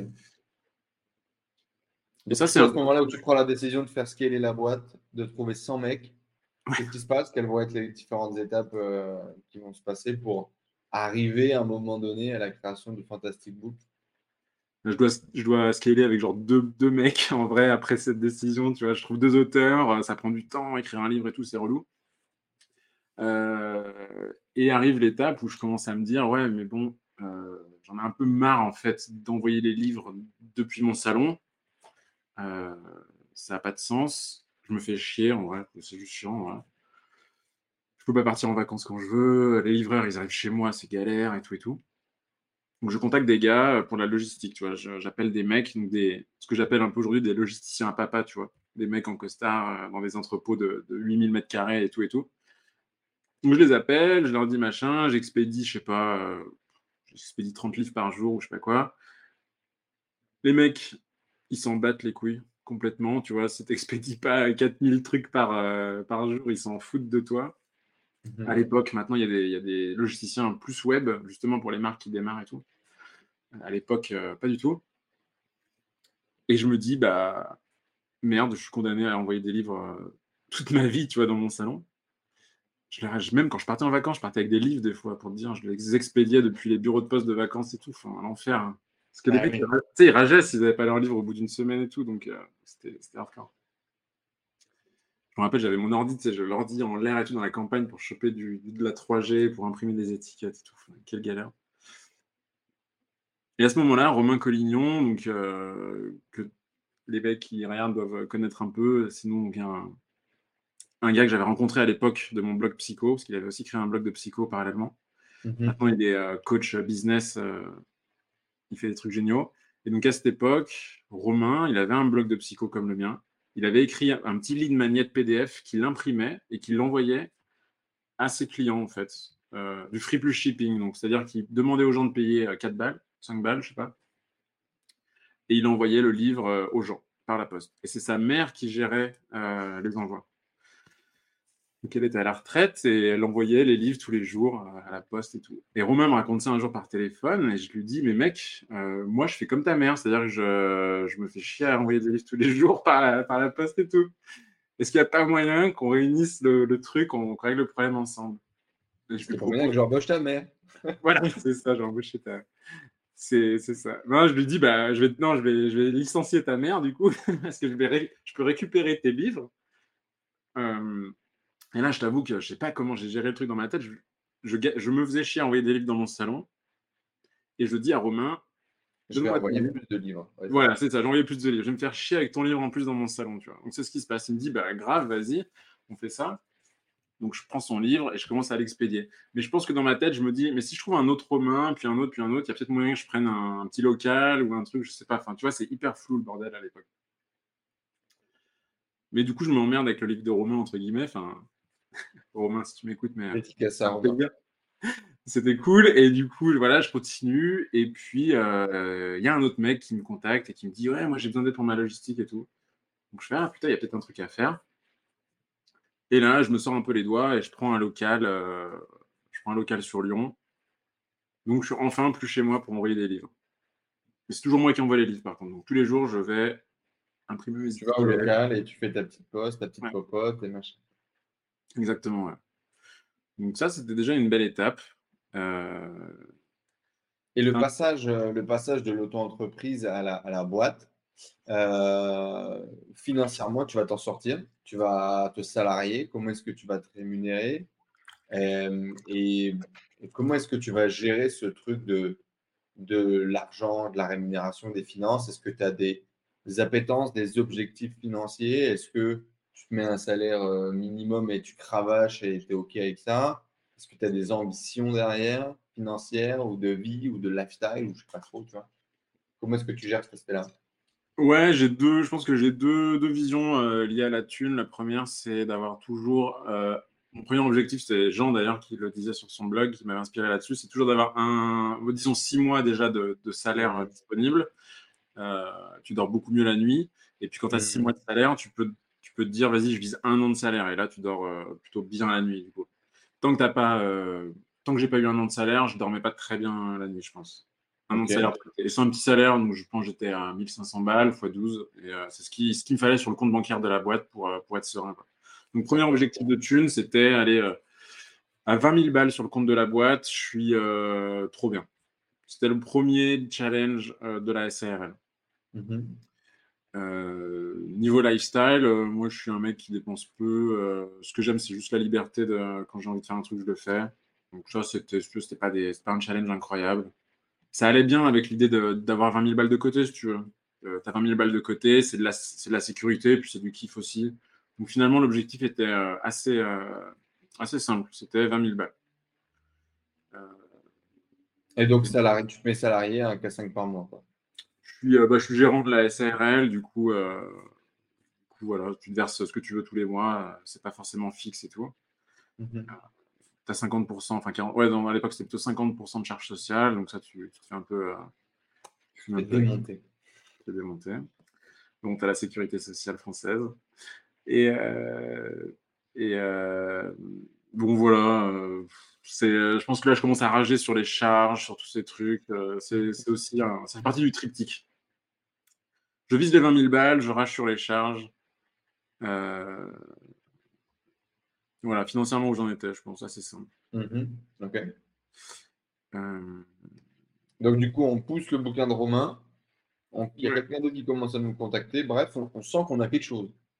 Ouais, je sens que je commence, ça commence à mordre un peu à la ligne. Et du coup, bah, je suis content. Là, je commence à prendre une pote pour faire les commandes.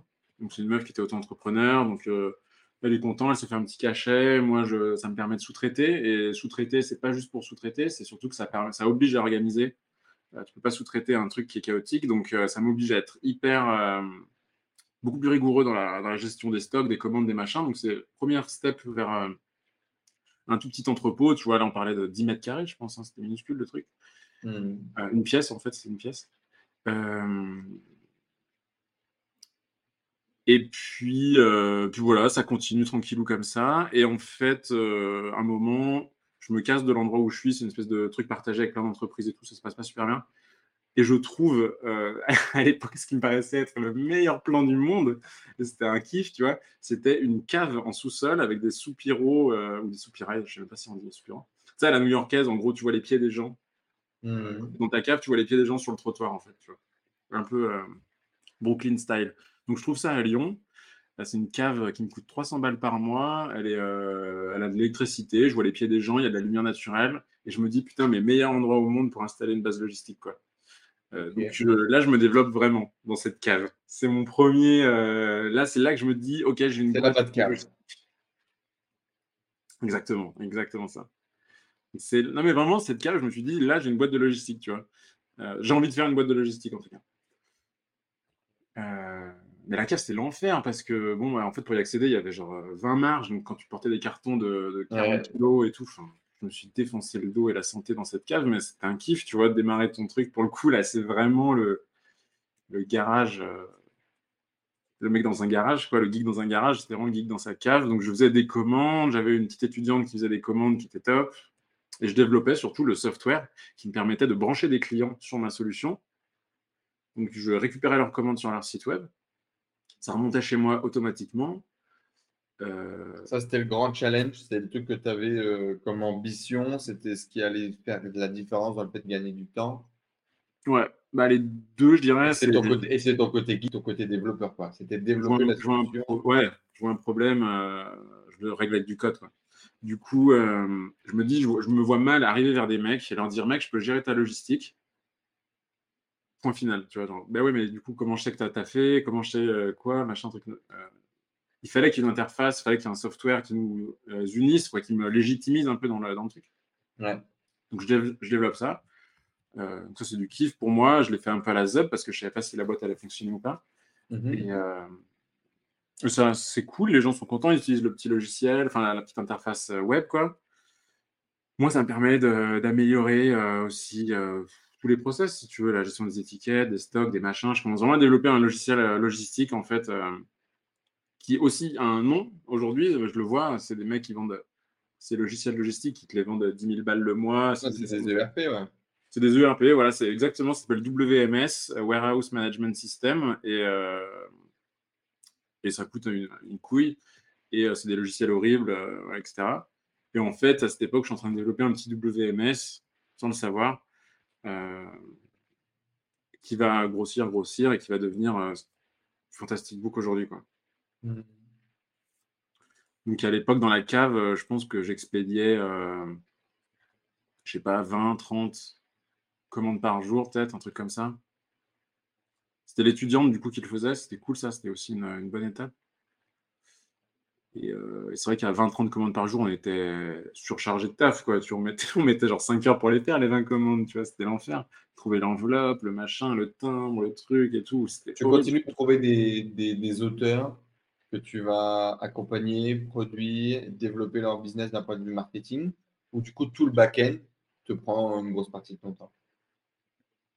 Euh, Je suis content de toujours gagner de la thune avec mon livre, parce que la boîte de logistique ne rapporte pas encore de sous, mais je ne déploie plus d'efforts ni sur des nouveaux auteurs, ni sur mes propres livres à moi. à ce moment-là, je capitalise vraiment sur la rente. Euh, c'est super cool, tu vois, de démarrer un projet avec une rente d'un autre projet, c'est juste la meilleure situation possible. Mmh j'en profite. Là, je suis vraiment dans le truc de. Euh, j'ai conscience que ça n'a pas de sens d'un point de vue business. Je me paye avec un truc qui n'est pas euh, le projet sur lequel je bosse. Donc, il y a un risque à ça. C'est dangereux. Mmh J'ai fait l'erreur plusieurs fois après de financer un projet avec un autre. je pense que c'est sain de le faire au début, tu vois. Mais euh, si tu vois que ça dure. c'est pas bon. Faut pas que ça dure trop longtemps. Faut pas que ça dure trop longtemps. Donc voilà, j'en suis, là. Et puis, en fait, naturellement il y a des mecs qui viennent et qui me disent bah, Moi, je voulais faire un livre, je ne savais pas comment faire et tout. Euh, euh. Et là où ça shift un petit peu, c'est que moi, j'avais juste pensé à stocker les livres des gars. Euh, et eux, ils me disent Ouais, mais je ne sais pas comment les imprimer, les livres. Et je fais Ah ouais, bah, je peux t'aider pour ça aussi. Et donc là, je commence en fait à dessiner l'offre actuelle de Fantastic Book, qui est une prise en main complète. Quoi. À partir du moment où tu as fini ton PDF, on imprime ton livre, on le stocke, on l'expédie à tes clients fait, tu n'as plus besoin de penser à rien à partir du moment où tu as fini. Euh, et du coup, grâce au côté geek, avec une interconnexion à toutes les plateformes potentielles que vous utilisez, euh, ClickFunnels et Nico, euh, pour pouvoir avoir une interconnexion avec ton logiciel de, de suivi. C'est comme ça que je t'ai rencontré Ouais. Tu as bossé, je crois que c'est encore en 2018, 2017, je sais En 2018, je pense. 2018, tournée d'événements exactement. Tour de France, euh, à ce moment-là, il y a le bouquin de François Denis euh, qui se termine et par le contact de Gaston, je crois, ou un truc comme ça. Euh, on, on, de Fantastic Book et puis François démarre le projet avec toi et moi du coup je dis bah, ça tombe bien parce que du coup bientôt c'est l'opportunité aussi pour moi de, rebondir là-dessus et d'avoir un service en POD et tout. À ce moment-là, je découvre que tu travailles déjà avec quasiment tous les plus gros infopreneurs de France et que tu es déjà bien euh, implanté dans, ce milieu des métiers du web. Et je me dis, ben, c'est parfait, c'est le bon interlocuteur avec lequel il faut travailler. Et euh, à cette époque-là, d'ailleurs, tu me dis, euh, en plus de faire tout ça, je fais aussi de, l'accompagnement d'auteurs et tout. Mais je, je, je crois qu'à ce moment-là, je ne comprends pas en fait ce que tu fais. Pour, la, pour information, c'est la première fois que j'ai euh, Stéphane autant de temps et je découvre son histoire avec vous. Et donc, du coup, je pense que ce qu'il faut faire après ce rendez-vous, c'est parce que moi, je compte réécrire mon bouquin, euh, réécrire mon bouquin, le remarketer, parce que j'ai écrit ça avec deux pieds, a encore des fautes, et c'est mal marketé, parce que ne serait que la couverture est dégueulasse. Et euh, du coup, j'aimerais faire une nouvelle version, et puis pousser une nouvelle version. En fait, ben, j'imagine que tu es le, jeu, client parfait, en fait. Tu es, le partenaire parfait pour faire ce genre de projet. Enfin bref, du coup, si aujourd'hui, euh, vous avez un bouquin que vous avez écrit et que vous avez envie de, promouvoir, de pousser, euh, que ce soit en POD ou tout simplement stocké à Lyon, expédié depuis Lyon, euh, avec pas mal d'opportunités, d'ailleurs de possibilités. Moi, mes clients, ils reçoivent petites lettres, manuscrites qu'on leur envoie également dans le paquet, ce genre de choses est fantastique Book, on vous mettra un lien plus simple dans la description, bien évidemment, euh, peut être le partenaire idéal pour, euh, pour développer votre business de, de bouquins. Voilà, moi c'est comme ça en tout cas que je t'ai rencontré. Et donc du coup, euh, tu as développé de plus en plus cette partie, cette partie logistique, cette partie print on demand. Et au final, tu as fait toute la chaîne. Quoi. Exactement coup, on parlait un peu de Fantastic Book, de ce que tu as développé, et c'était quoi les, grandes étapes entre finalement euh, le développement de euh, ce connecteur, cette prise de décision euh, d'imprimer, de faire du POD, d'accompagner les gens qui ont un PDF jusqu'au processus final. C'est quoi les grandes étapes qui nous amènent jusqu'à 2022 Par quelles grandes étapes tu es passé en fait, j'ai découvert qu'avoir une boîte de logistique, c'était pas comme vendre des PDF sur Internet. C'est-à-dire que pour scaler, euh, bah, c'est galère quand même, c'est un peu plus galère. Euh, je ne dis pas que c'est facile de scaler euh, sur des business en ligne, mais il y a moins pas la problématique de l'immobilier, tu n'as pas la problématique de, de la main-d'œuvre, un peu moins, etc. Donc en fait, entre 2018 et 2020, 2021, le gros du taf, ça a été comment je fais pour accepter des nouveaux clients sans, sans foirer la qualité de service, sans euh, me niquer la santé, euh, voilà, en gardant des conditions de travail cool pour tout le monde et tout et tout. T'es arrivé à un moment donné un peu de, de, burn-out, tu, tu, bossais comme un chien pour pas grand-chose tout seul et t'en avais ras le cul, ou t'as jamais connu ça justement parce que t'anticipais le problème et t'es pas tombé là-dedans? Euh, alors, travailler comme un chien pour rien, c'est pas arrivé parce qu'on a toujours eu la chance d'avoir des nouveaux clients. En fait, c'était, on avait des problèmes de riches, en fait. On avait des nouveaux clients régulièrement. C'était ça le problème, c'est que il y a un gars qui nous contactait qui disait bah, Moi, je vais vous livrer, j'aimerais faire imprimer 1000, 2000 livres. Et moi, je regardais l'espace qu'on avait. Donc, j'avais quitté la cave pour un autre petit local à Lyon. Mmh je autour de moi, euh, je disais à mon équipe, je disais, mais comment, où, on va stocker ces cartons En fait, c'est juste pas possible. Là, on a du sol au plafond, on a tout optimisé et tout. Comment on fait? Et donc là, à chaque fois, on était dans la situation de, bah, on va pousser les murs, quoi, littéralement. Donc, on va changer toutes les étagères, on va tout tourner dans tous les sens, on va foutre des trucs à droite, à gauche, machin, on va changer tous les bureaux. Et donc, au moins trois fois, on a suroptimisé le merdier. Euh, donc, on était dans un local de 45 euh, mètres carrés. Euh, et on expédiait euh, à ce moment-là 4, 5, 6 000 commandes par mois. et donc, quand j'allais voir. Déjà, ce qui fait déjà un gap de ouf de nos 1000 commandes par mois. Ouais, ouais, c'est fat. Et quand j'allais voir des, des logisticiens, parce que des fois, j'essayais de. Je me disais, mais est-ce que je ne vais pas sous-traiter mon métier, en fait? Ce qui a aujourd'hui pas trop de sens comme réflexion. Mais des fois, je me disais, est-ce que je ne peux pas sous-traiter la logistique, garder que l'édition de livres, l'impression de livres, un truc comme ça, tu vois, et tout ce qui est carton, envoi et tout, je le confie à un mec. Donc j'allais voir des logisticiens à papa, justement, les, mêmes qui m'avaient euh, un peu raccroché au nez. chier quelques semaines avant, ouais. Alors, honnêtement, ils n'étaient pas beaucoup plus motivés là. Hein. C'est pas une belle histoire en mode euh, Pretty Woman, euh, tu vois, genre, pas du tout. Mais ce qui me faisait marrer, c'est que moi, j'arrivais dans leurs entrepôts, tu vois, c'est des entrepôts de 8000 mètres carrés, donc des trucs, tu vois pas le bout et tout. Tu as T'as 30 mecs, euh, payés à coups de lance-pierre qui tirent la gueule, qui font des trucs horribles toute la journée et tout. Euh, et les gars, euh, ils envoyaient, quoi, 9000 commandes par mois, tu vois. Et ils me disaient, ah ouais, vous, vous êtes où actuellement? Vous avez quel espace Je leur disais, je suis en plein Lyon, j'ai 45 mètres carrés. Et tu sais, le mec me regardait comme un alien, tu vois, en mode, mais attends, il doit mentir, le mec, il peut pas faire 6000 commandes par, par mois avec 45 mètres carrés. Enfin, ils me prenaient pas du tout au sérieux, quoi, les gars. Et la réalité, c'est juste qu'on avait super bien optimisé le bordel. Le software était vraiment parfaitement optimisé pour notre besoin. Alors que eux, ils payaient des, licences à des boîtes horribles là. Euh, qui faisaient tout et n'importe quoi, mais qui étaient rien. Ils avaient, même eux, ils avaient, j'imagine, plein de typologies de clients différentes, de typologies de produits différents. Toi, tu pouvais beaucoup plus structurer, j'imagine, euh, ton business, quoi. Il y a ça aussi, ouais. C'est vrai que le livre, nous, on, euh, on est resté sur le livre. Eux, ils avaient des petits objets. Parfois, il y a des mecs qui faisaient que du livre et qui avaient euh, des 5000 mètres carrés et tout, euh, qui faisaient pas beaucoup plus de commandes que nous. Et ces, ces rendez-vous, ils ont été vraiment bénéfiques pour moi parce que je me suis dit, je suis pas en train de faire de la merde apparemment. Tu vois, c'est, t'as rarement, je pense que tu connais ça mieux que quiconque, t'as rarement un moment où quelqu'un vient te dire que tu fais bien les choses quand tu es entrepreneur. Ça n'existe pas, pratiquement as la validation de tes clients, de tes proches et tout, mais ça pas.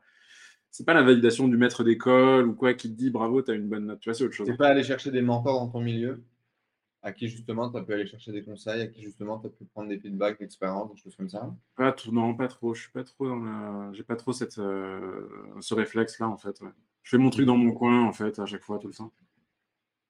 Et, euh, du coup, c'est vrai que le fait de voir des mecs en costard euh, de 50 balais et tout, dans leur situation avec ces 9000 commandes mois dans des immenses entrepôts de merde avec des gens mal payés et tout, je me suis dit putain, on est en train de faire un truc cool. Apparemment, on est sur la bonne voie et on peut, on peut s'en sortir euh, bien, tu vois, on peut faire un joli, un joli, business.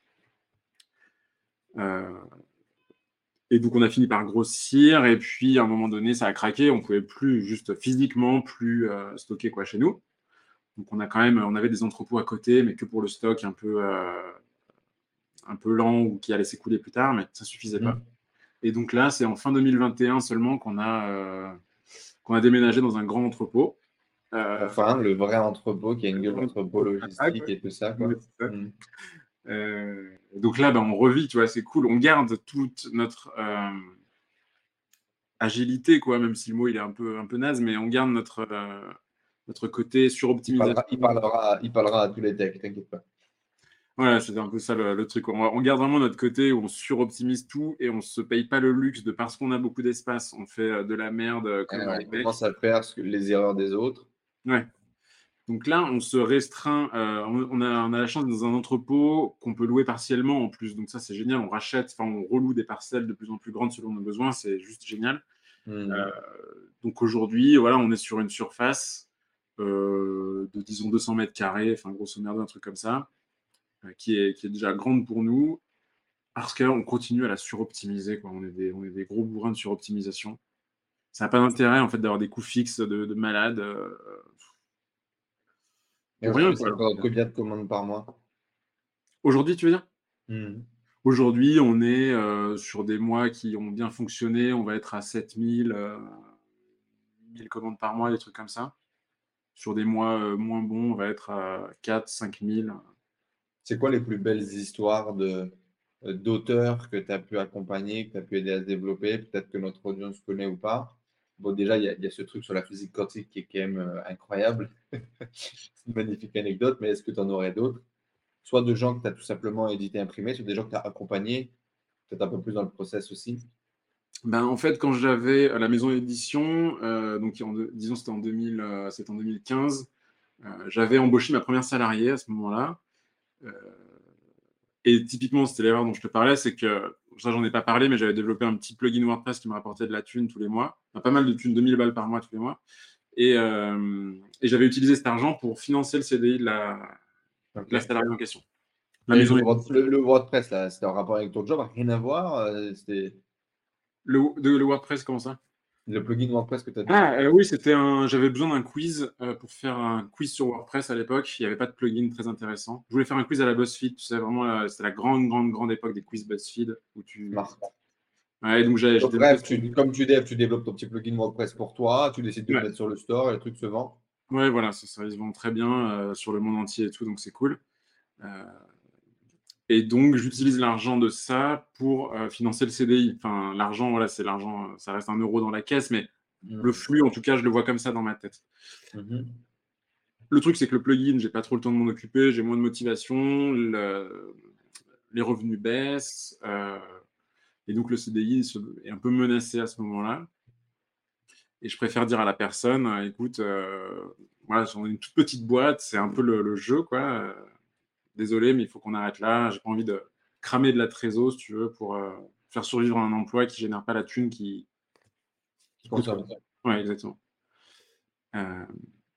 donc on arrête, c'est un licenciement, donc c'est pas très drôle parce que c'est jamais drôle de licencier quelqu'un, c'est pas drôle quand tu sais ton premier salarié, c'est pas drôle quand tu t'attaches à la personne, enfin bref, c'est pas une bonne période du tout. Ouais. Mais j'ai tellement adoré euh, cette personne que je lui dis écoute, euh, ce qu'on fait, c'est que tu écris des articles de philo sur le site. Je sais pas trop où on va. Elle était passionnée de philo, elle était très forte à ça. Je sais pas trop où on va avec ce truc, mais écris des articles, écris-en plein, comme moi j'avais fait il y a quelques années euh, avec la psycho. Sur la psycho. Ouais. Écris-en plein.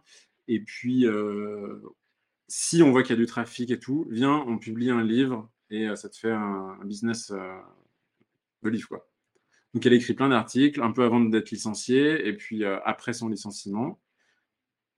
Et euh, bah, la formule fonctionne, quoi. C'est-à-dire qu'on se positionne bien dans Google parce qu'on est aussi bon en SEO. Nos sites ont aussi une bonne, euh, une bonne notoriété maintenant depuis des années. Quoi. Ça fait depuis, 2000, depuis 2008, en gros, que j'ai commencé les premiers articles. J'ai fusionné les URL sur le même site. Donc, toute la notoriété de la psycho, elle, apporte du jus SEO aux autres thématiques. Enfin, donc, c'est assez cool ce truc-là. Et ces articles de philo passent premiers dans Google assez rapidement euh, sur des recherches du genre euh, comprendre Platon, euh, caverne de Platon, comprendre Nietzsche ou je sais pas quoi, plein de trucs comme ça. Les gens adorent ces articles, c'est des très bons articles de bonne qualité. Et donc là, on se dit, bah vas-y, go écrire un livre. Donc elle écrit un livre, elle prend un an, c'est très dur, elle le fait pendant son chômage et tout, mais elle adore ça. Et son livre, c'est pareil, c'est un beau succès en fait, c'est cool. Aujourd'hui, elle gagne 800 balles par mois tous les mois avec son livre. Euh, depuis, depuis le début, depuis Day One, quoi, en gros. Euh, avec un beau lancement, une communauté qui était déjà chaude parce qu'ils adoraient les articles. Euh, et donc Doria, donc l'auteur du livre, c'est vraiment ma espèce de coup de foudre professionnel en fait. Maintenant, on fait plein de trucs ensemble. Enfin, tu vois, ça, ça unit quand même assez fortement de faire un livre et tout et tout et tout. Donc, on a que tu as réussi à transformer cette épreuve de merde qui est euh, le premier licenciement en une belle histoire euh, d'un projet derrière. Quoi. Finalement, à appliquer ce que tu savais faire, qui était euh, créer le trafic, créer un bouquin et le commercialiser. la recette de base, des fois, il ne faut pas chercher compliqué, il faut revenir un peu aux basics, quoi. Et, là, ça a marché pour elle. Le livre, il, est top 1 sur Amazon sur pas mal de trucs philo. Elle a sorti un deuxième livre là cette année, l'année dernière sur Nietzsche, précisément sur Nietzsche. L'autre, c'était sur la philo en général. Là, c'est sur Nietzsche. Mmh. Pareil. En plus Nietzsche en ce moment. Ouais, c'est vrai qu'il y a une. Bon, on en parle beaucoup, ouais. C'est un truc qui est très contemporain, en fait, dans sa pensée et tout. Mmh. pareil, ça marche très bien. Donc là, c'est la pro... Ouais, c'est un peu la première fois qu'un auteur fait deux livres avec moi et que ça marche bien pour les deux et que c'est une continuité. Ça, c'est cool. C'est vraiment intéressant. Mmh. Ben, félicitations. Eh ben, merci. Félicitations. Ça a été quoi le... les plus grosses galères du développement de ces projets? Le truc dont tu parles pas forcément, le truc dont tu n'es pas forcément fier. Euh...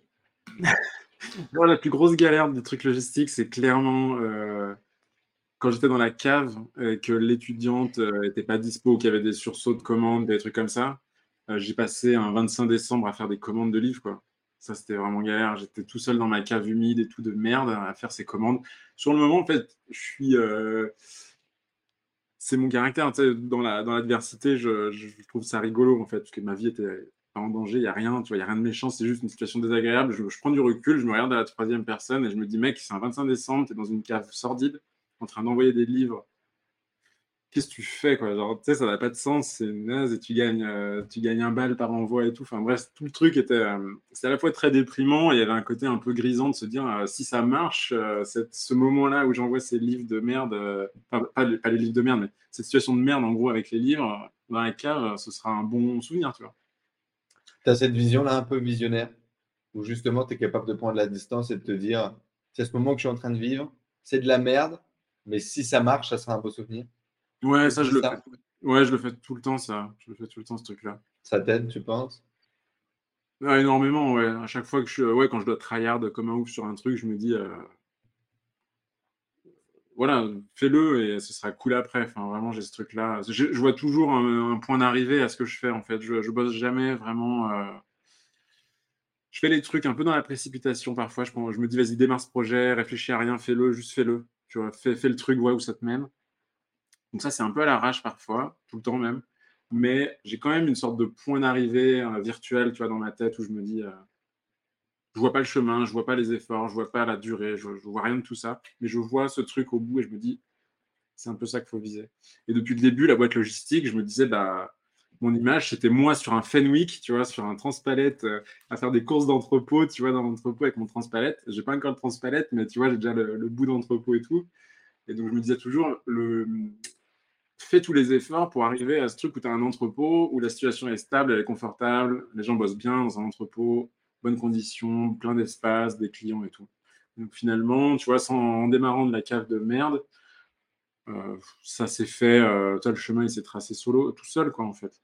Donc le développement, la vision, c'est quoi? C'est euh, 1000 mètres carrés, c'est on continue de faire du print dédié dans l'édition, d'accompagner des, des, bouquins à devenir euh, best-seller ou à un moment donné, on devient plutôt une boîte de logistique plus qu'une boîte d'édition et d'impression?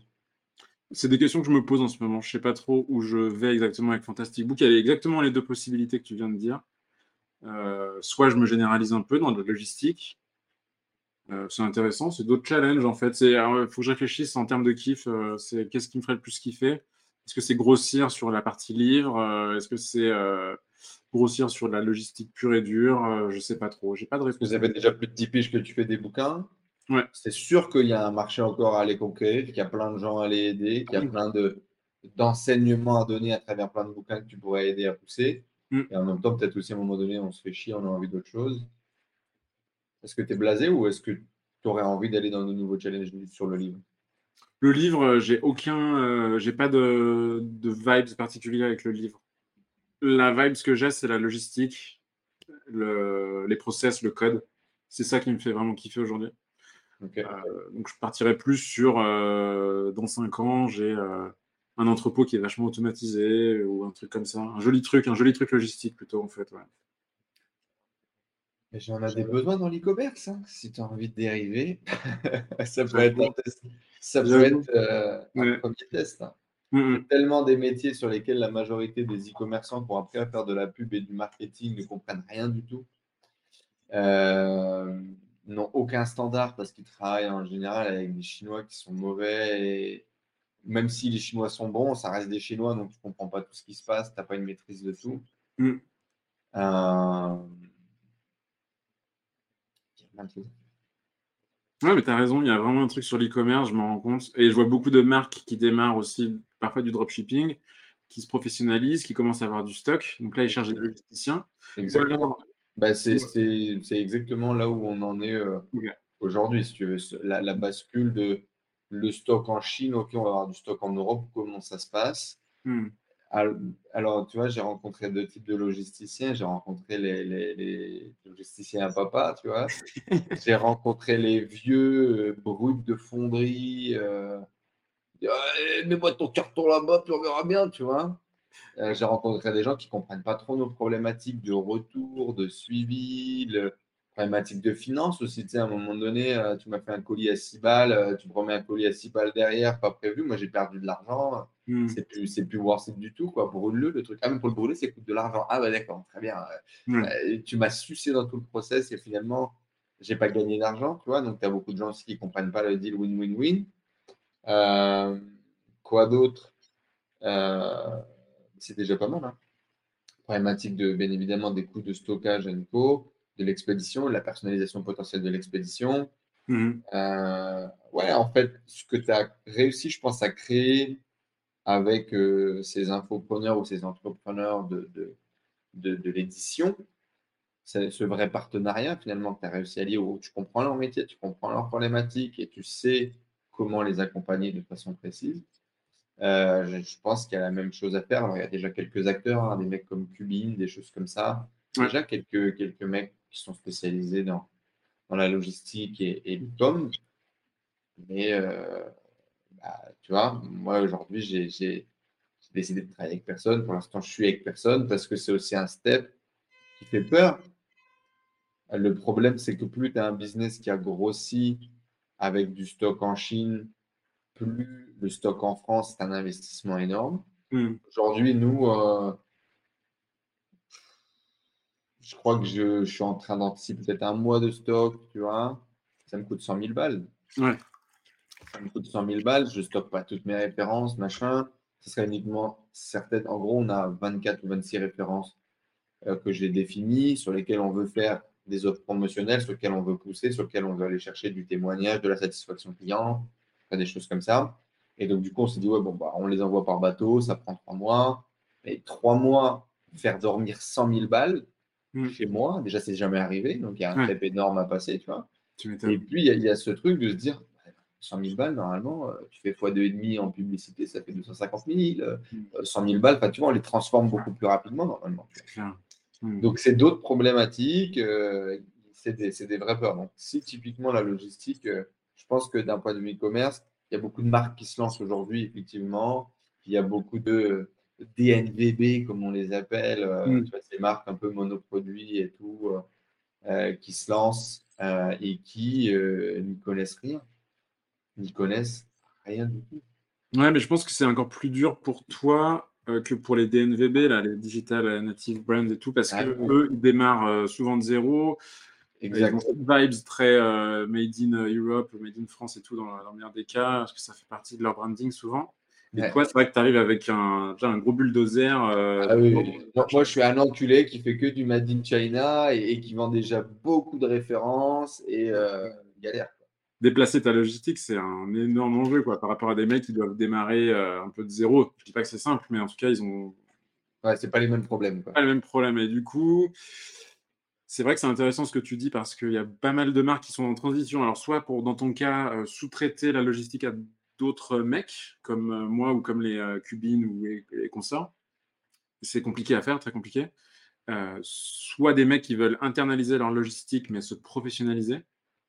Tu as des marques de fringues qui, qui, aiment bien garder la main sur leur contrôle qualité. Euh, ça fait partie, en fait, c'est quand tu confies ta logistique à quelqu'un d'autre sur des produits où il faut contrôler la qualité, tu donnes en fait 50% euh, de ton ADN à, la boîte ah, les, clés, de ton bébé, un peu. Ouais, tu donnes les clés de ton bébé. Si tu envoies des boîtes de, bah, des livres, typiquement, il n'y a pas de contrôle qualité, c'est très faible. Sur plein d'objets, il n'y en a pas, mais sur des freins ou des trucs comme ça, c'est critique de fou. Mmh. Ben, eux, ils préfèrent internaliser leur logistique et ben, ça devient trois mecs qui posent des étagères dans une pièce et qui partent de zéro, en fait. Et ça, c'est aussi intéressant, tu vois, accompagner. Ah bah ça, je pense qu'il peut y avoir aussi un, tout un truc là-dessus, effectivement, sur la vente de formation, sur l'accompagnement, sur le fait mmh. de, de, de, partager ce qui te fait vibrer, sur l'optimisation, sur l'organisation, sur comment tu as développé tes softs. Là, moi, c'est pareil. Même si demain, on travaille avec X, Y ou Z, euh, aujourd'hui, j'ai pas de soft. Hmm. Aujourd'hui, j'utilise Aftership. Je sais pas si c'est quelque chose que tu connais. C'est de la merde, c'est pas 100% synchronisé. J'ai aucune idée de mes stocks exacts en Chine. Hmm. Ils ont développé un espèce de soft maison dégueulasse, euh, pas 100% interconnecté, pas 100% ouvert. Hmm. Je peux plus. Je peux plus, tu vois, on, arrive à faire 400, 500, 600 000 euros de vente par mois. On peut plus travailler comme des gitans en fait. Ça marche plus, tu vois, c'est plus suffisant. Et le problème, c'est que euh, j'ai des gens de la logistique un peu autour de moi, tu sais, qu'on qu bossé salariés dans des boîtes assez grosses. Ah oui, mais non, mais il faudrait faire ci, il faudrait faire ça. Personne n'a aucune idée. Les mecs n'ont jamais monté le truc de but en blanc. Ils n'ont jamais eu peu de budget. Ça a toujours été payé par la boîte, des softs qui coûtent une couille, des machins. Donc, euh, ouais, c'est pas évident. C'est des sujets qui sont pas évidents. Ouais, clairement, effectivement. Eh ben, peut-être que dans le futur, on parlera de la prochaine solution e-commerce de Stéphane euh, euh, sur cette chaîne YouTube. En tout cas, euh, Fantastic Book disponible dans la description juste en dessous pour imprimer, envoyer vos livres et vous aider à transformer votre bouquin en best-seller. Ça se passe juste en dessous. Avant de te quitter, mon cher Stéphane, ben déjà merci. J'ai passé un excellent moment. C'était vraiment cool de pouvoir en savoir plus sur toi. Merci. peu d'interviews, peu de contenu, peu de, putain de discret, euh, Stéphane. On va pas se mentir sur le web. en tout cas, sous ton vrai nom. Peut-être que sous ton nom de plume, on pouvait en trouver un peu plus. Pas plus, non. Euh, si tu avais euh, un conseil, un truc qui vraiment t'a marqué, qui a fait la différence dans ton aventure entrepreneuriale, ça serait quoi? C'est un conseil un peu de merde, mais c'est juste de faire, quoi, de faire le truc. Euh, je vois pas mal de gars qui ont des idées, qui se branlent un peu la nouille, tu vois, qui ne les font pas ou qui, euh, qui se disent ouais, mais il faut ceci, cela et tout. Euh. C'est aussi Orelsan, tu sais, il dit si tu veux filmer un truc, il faut juste une caméra, c'est ça. Pas, tout le monde donne le même conseil, donc il est pété mon conseil, mais c'est le seul truc qui a de la valeur en vrai, je trouve, dans mon parcours à moi. Si je devais me dire à moi-même petit un truc, c'est juste fais tes trucs plein de ah ouais, parce que tu as, fait tes, tes badges, je t'ai pas posé la question, tu as commencé à faire ton bouquin. ouais, pose-toi pas de questions. Ouais, c'est ça. Réfléchis pas, quoi. fais tes trucs, euh, même si c'est de la merde, même si les gens te disent que tu es bizarre et tout, fais-les. quoi. Euh, il y a plein de trucs, euh, évidemment, que j'ai pas dit dans mon parcours qui ont failé de ouf. j'ai essayé de créer une plateforme de e-learning, c'était de la merde. un truc pour automatiser des tweets, c'était de la merde. Il y a des trucs qui ont failé, tu vois, mais ça a failé quoi? C'est six mois de taf? En side project à côté d'autres trucs qui ont fonctionné. Euh, j'ai aucun, euh, aucun sentiment vis-à-vis de ces projets morts. C'était juste cool d'avoir fait ça. Personne n'a jamais été intéressé. J'ai abandonné avant. J'en fous, quoi. Euh, et, à côté du cimetière, bah, tu as tous les trucs qui poussent bien, tu vois. Donc, C'est ça, il faut essayer des choses, pas avoir peur justement de tenter, pas avoir peur de, de laisser mourir aussi, parfois. Ouais, carrément, carrément. faut qu'il ait les trucs qui font mal, quoi. Est-ce que, tu, te considères aujourd'hui comme un succès? Est-ce que tu dirais que tu as du succès dans ta vie? Euh, Je vais être relou, mais il faudrait définir succès. Honnêtement, j'ai pas. Bah vas-y, c'est quoi ta définition du succès? Il y a le succès Instagram pour moi. Je vois un peu le succès Instagram que honnêtement j'en suis euh, loin. C'est pas un truc que je vise. C'est pas, j'ai pas ce côté bling bling entrepreneur et tout. Mmh, mmh. Je parle de ça parce que quand tu dis entrepreneur, c'est d'abord ça le succès. Je pense la définition de succès. Il y a un côté très bling bling et tout qui me correspond pas du tout. Euh, comme tu disais, je suis discret. Euh, moi, je fais mes petits bails dans mon coin et tout. Euh, voilà. Et puis, sinon, le, ouais, le succès, c'est que ça, fait, ça fait des mois, ça fait presque deux ans, je kiffe mes journées, quoi. Je kiffe. Bien sûr, j'ai des journées de merde, des périodes de merde, des galères et tout. Mais juste, quand je réfléchis, je me dis, putain, je fais du sport le matin, je chill un peu, je taffe, j'ai trop des gens cool dans mon équipe. la thune, c'est pas un souci.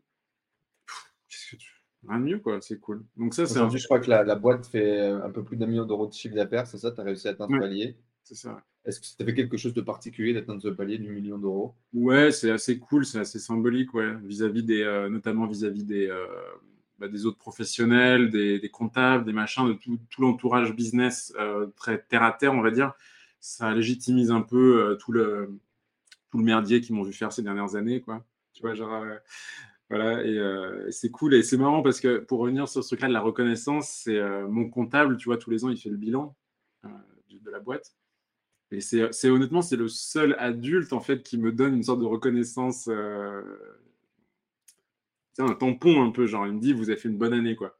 Tu sais, quand il me dit ça, je suis en mode comme un gamin en fait, tu vois, qui, euh, à qui on donne une bonne, une bonne étoile. Il n'y a pas vraiment grand monde à part un comptable, dans mon cas en tout cas, mmh. qui donne la bonne, la bonne image, tu sais, l'image à la fin de l'année en mode bien joué mon gars. Mais écoute, j'espère qu'on t'en aura donné une euh, aujourd'hui et qu'on t'aura donné l'opportunité de, de, briller euh, sous tous les gens qui vont nous écouter et nous voir. Mais c'est marrant avec les entrepreneurs que tu as rencontrés, que tu as pu accompagner ou que tu as pu aider à se développer, euh, que tu n'aies jamais développé un peu ce truc de, mastermind, de partage. Tu n'as pas aujourd'hui une bande d'entrepreneurs autour de toi avec lesquels vous travaillez sur vos business, vous aidez à vous développer? Ce n'est pas quelque chose que tu as développé? Non, mes potes sont, par le, par le fait, en fait, mes potes sont tous entrepreneurs. Je pense qu'il y a ce truc-là, c'est de rassemblement euh, classique, euh, mmh euh, social. Si tu es ouvrier, tu as des potes ouvriers. Si tu es entrepreneur, tu as des potes entrepreneurs. Mais du coup, je parle business avec eux tout le temps. Mais c'est pas des gens que j'ai rencontrés par mon business. C'est pas des masterminds. C'est pas organisé, en fait, comme tu dis. j'ai besoin de parler business avec des mecs. Ça, c'est constant, tu vois, c'est obligé. Mais c'est pas comme tu l'as décrit, quoi. Ok, ouais, il n'y a, personne qui euh, regarde parfois au-dessus de ton épaule en disant Tiens, c'est intéressant, tiens, c'est bien ce que tu as fait, c'est nul ce que tu as fait. Non. Tu n'as pas ce recul-là. Tu n'as pas, eu ce besoin non plus, peut-être. Peut-être, peut-être que ça serait intéressant, hein, je ne dis pas, mais je ne l'ai pas cherché, je ne l'ai pas activé en tout cas ce besoin. Super. Eh bien, écoute, pour clôturer, j'ai deux petites questions pour toi. Euh, selon toi, est-ce qu'on est entrepreneur ou est-ce qu'on le devient? Euh, Ouais, je pense qu'on le devient en fait. Ouais. Je pense qu'on le devient. Je pense, je suis pas né entrepreneur. J'ai jamais. Tu le mot, comme tu me disais, en fait, le, le, le mot est popé, a popé très tard dans ma tête. Donc, euh, je pense qu'on le devient parce qu'on fait des trucs. Faire des trucs, en gros. Mm. C'est quoi ta définition d'une tribu? Une tribu, c'est un truc auquel j'appartiens pas trop, du coup. euh... Bonne question. Je sais pas, une tribu. Objectif commun, je dirais. Pour moi, c'est ce qui me donnerait envie d'appartenir à une tribu. Un objectif commun, oui. Et Stéphane, en faisant partie de ces interviews, tu fais maintenant partie de notre grande tribu à tous. Et c'est avec grand plaisir qu'on euh, t'accueille. Et si bien évidemment, vous aussi, vous voulez rejoindre la tribu, le lien est dans la description. Les portes vont ouvrir d'ici quelques jours. Donc inscrivez-vous, laissez votre email et puis rejoignez notre club d'entrepreneurs, notre société presque secrète euh, qui met en connexion et qui aide à faire collaborer les entrepreneurs pour faire exploser leur business. Ça se passe juste en dessous. Cliquez sur le lien et puis également allez découvrir le travail de Fantastic Book et allez faire imprimer vos bouquins, allez vendre des bouquins par centaines euh, et participer du coup à votre ascension et à l'ascension de Fantastic Book. Stéphane, merci beaucoup. C'était un vrai plaisir de t'avoir aujourd'hui. Euh, je suis content de, de t'avoir découvert un peu plus en profondeur, avoir découvert un peu ton histoire de geek hyper inspirant, vendre des PDF et comme quoi ça peut amener à, pas mal de, bah de, d'ambition, de, projets. Ça peut faire émaner vraiment, vraiment beaucoup de choses. C'est ce que je trouve intéressant aussi. C'est-à-dire que tu as réussi à craquer finalement les codes du web assez vite. Tu t'y es pas du tout cantonné. Euh, tu pourrais très bien aujourd'hui te branler la bite en, buvant des moritos euh, quelque part sur une île déserte et avoir le lifestyle Instagram peut-être en gagnant 5000 balles par mois. Euh, mais ce n'est pas ce que tu as décidé. Euh, la vision du phénoïque, on te la souhaite. Et puis, on te donne rendez-vous dans une prochaine épisode, peut-être bientôt. Avec plaisir. Merci beaucoup, Enzo. Merci. Ciao, ciao. Bye.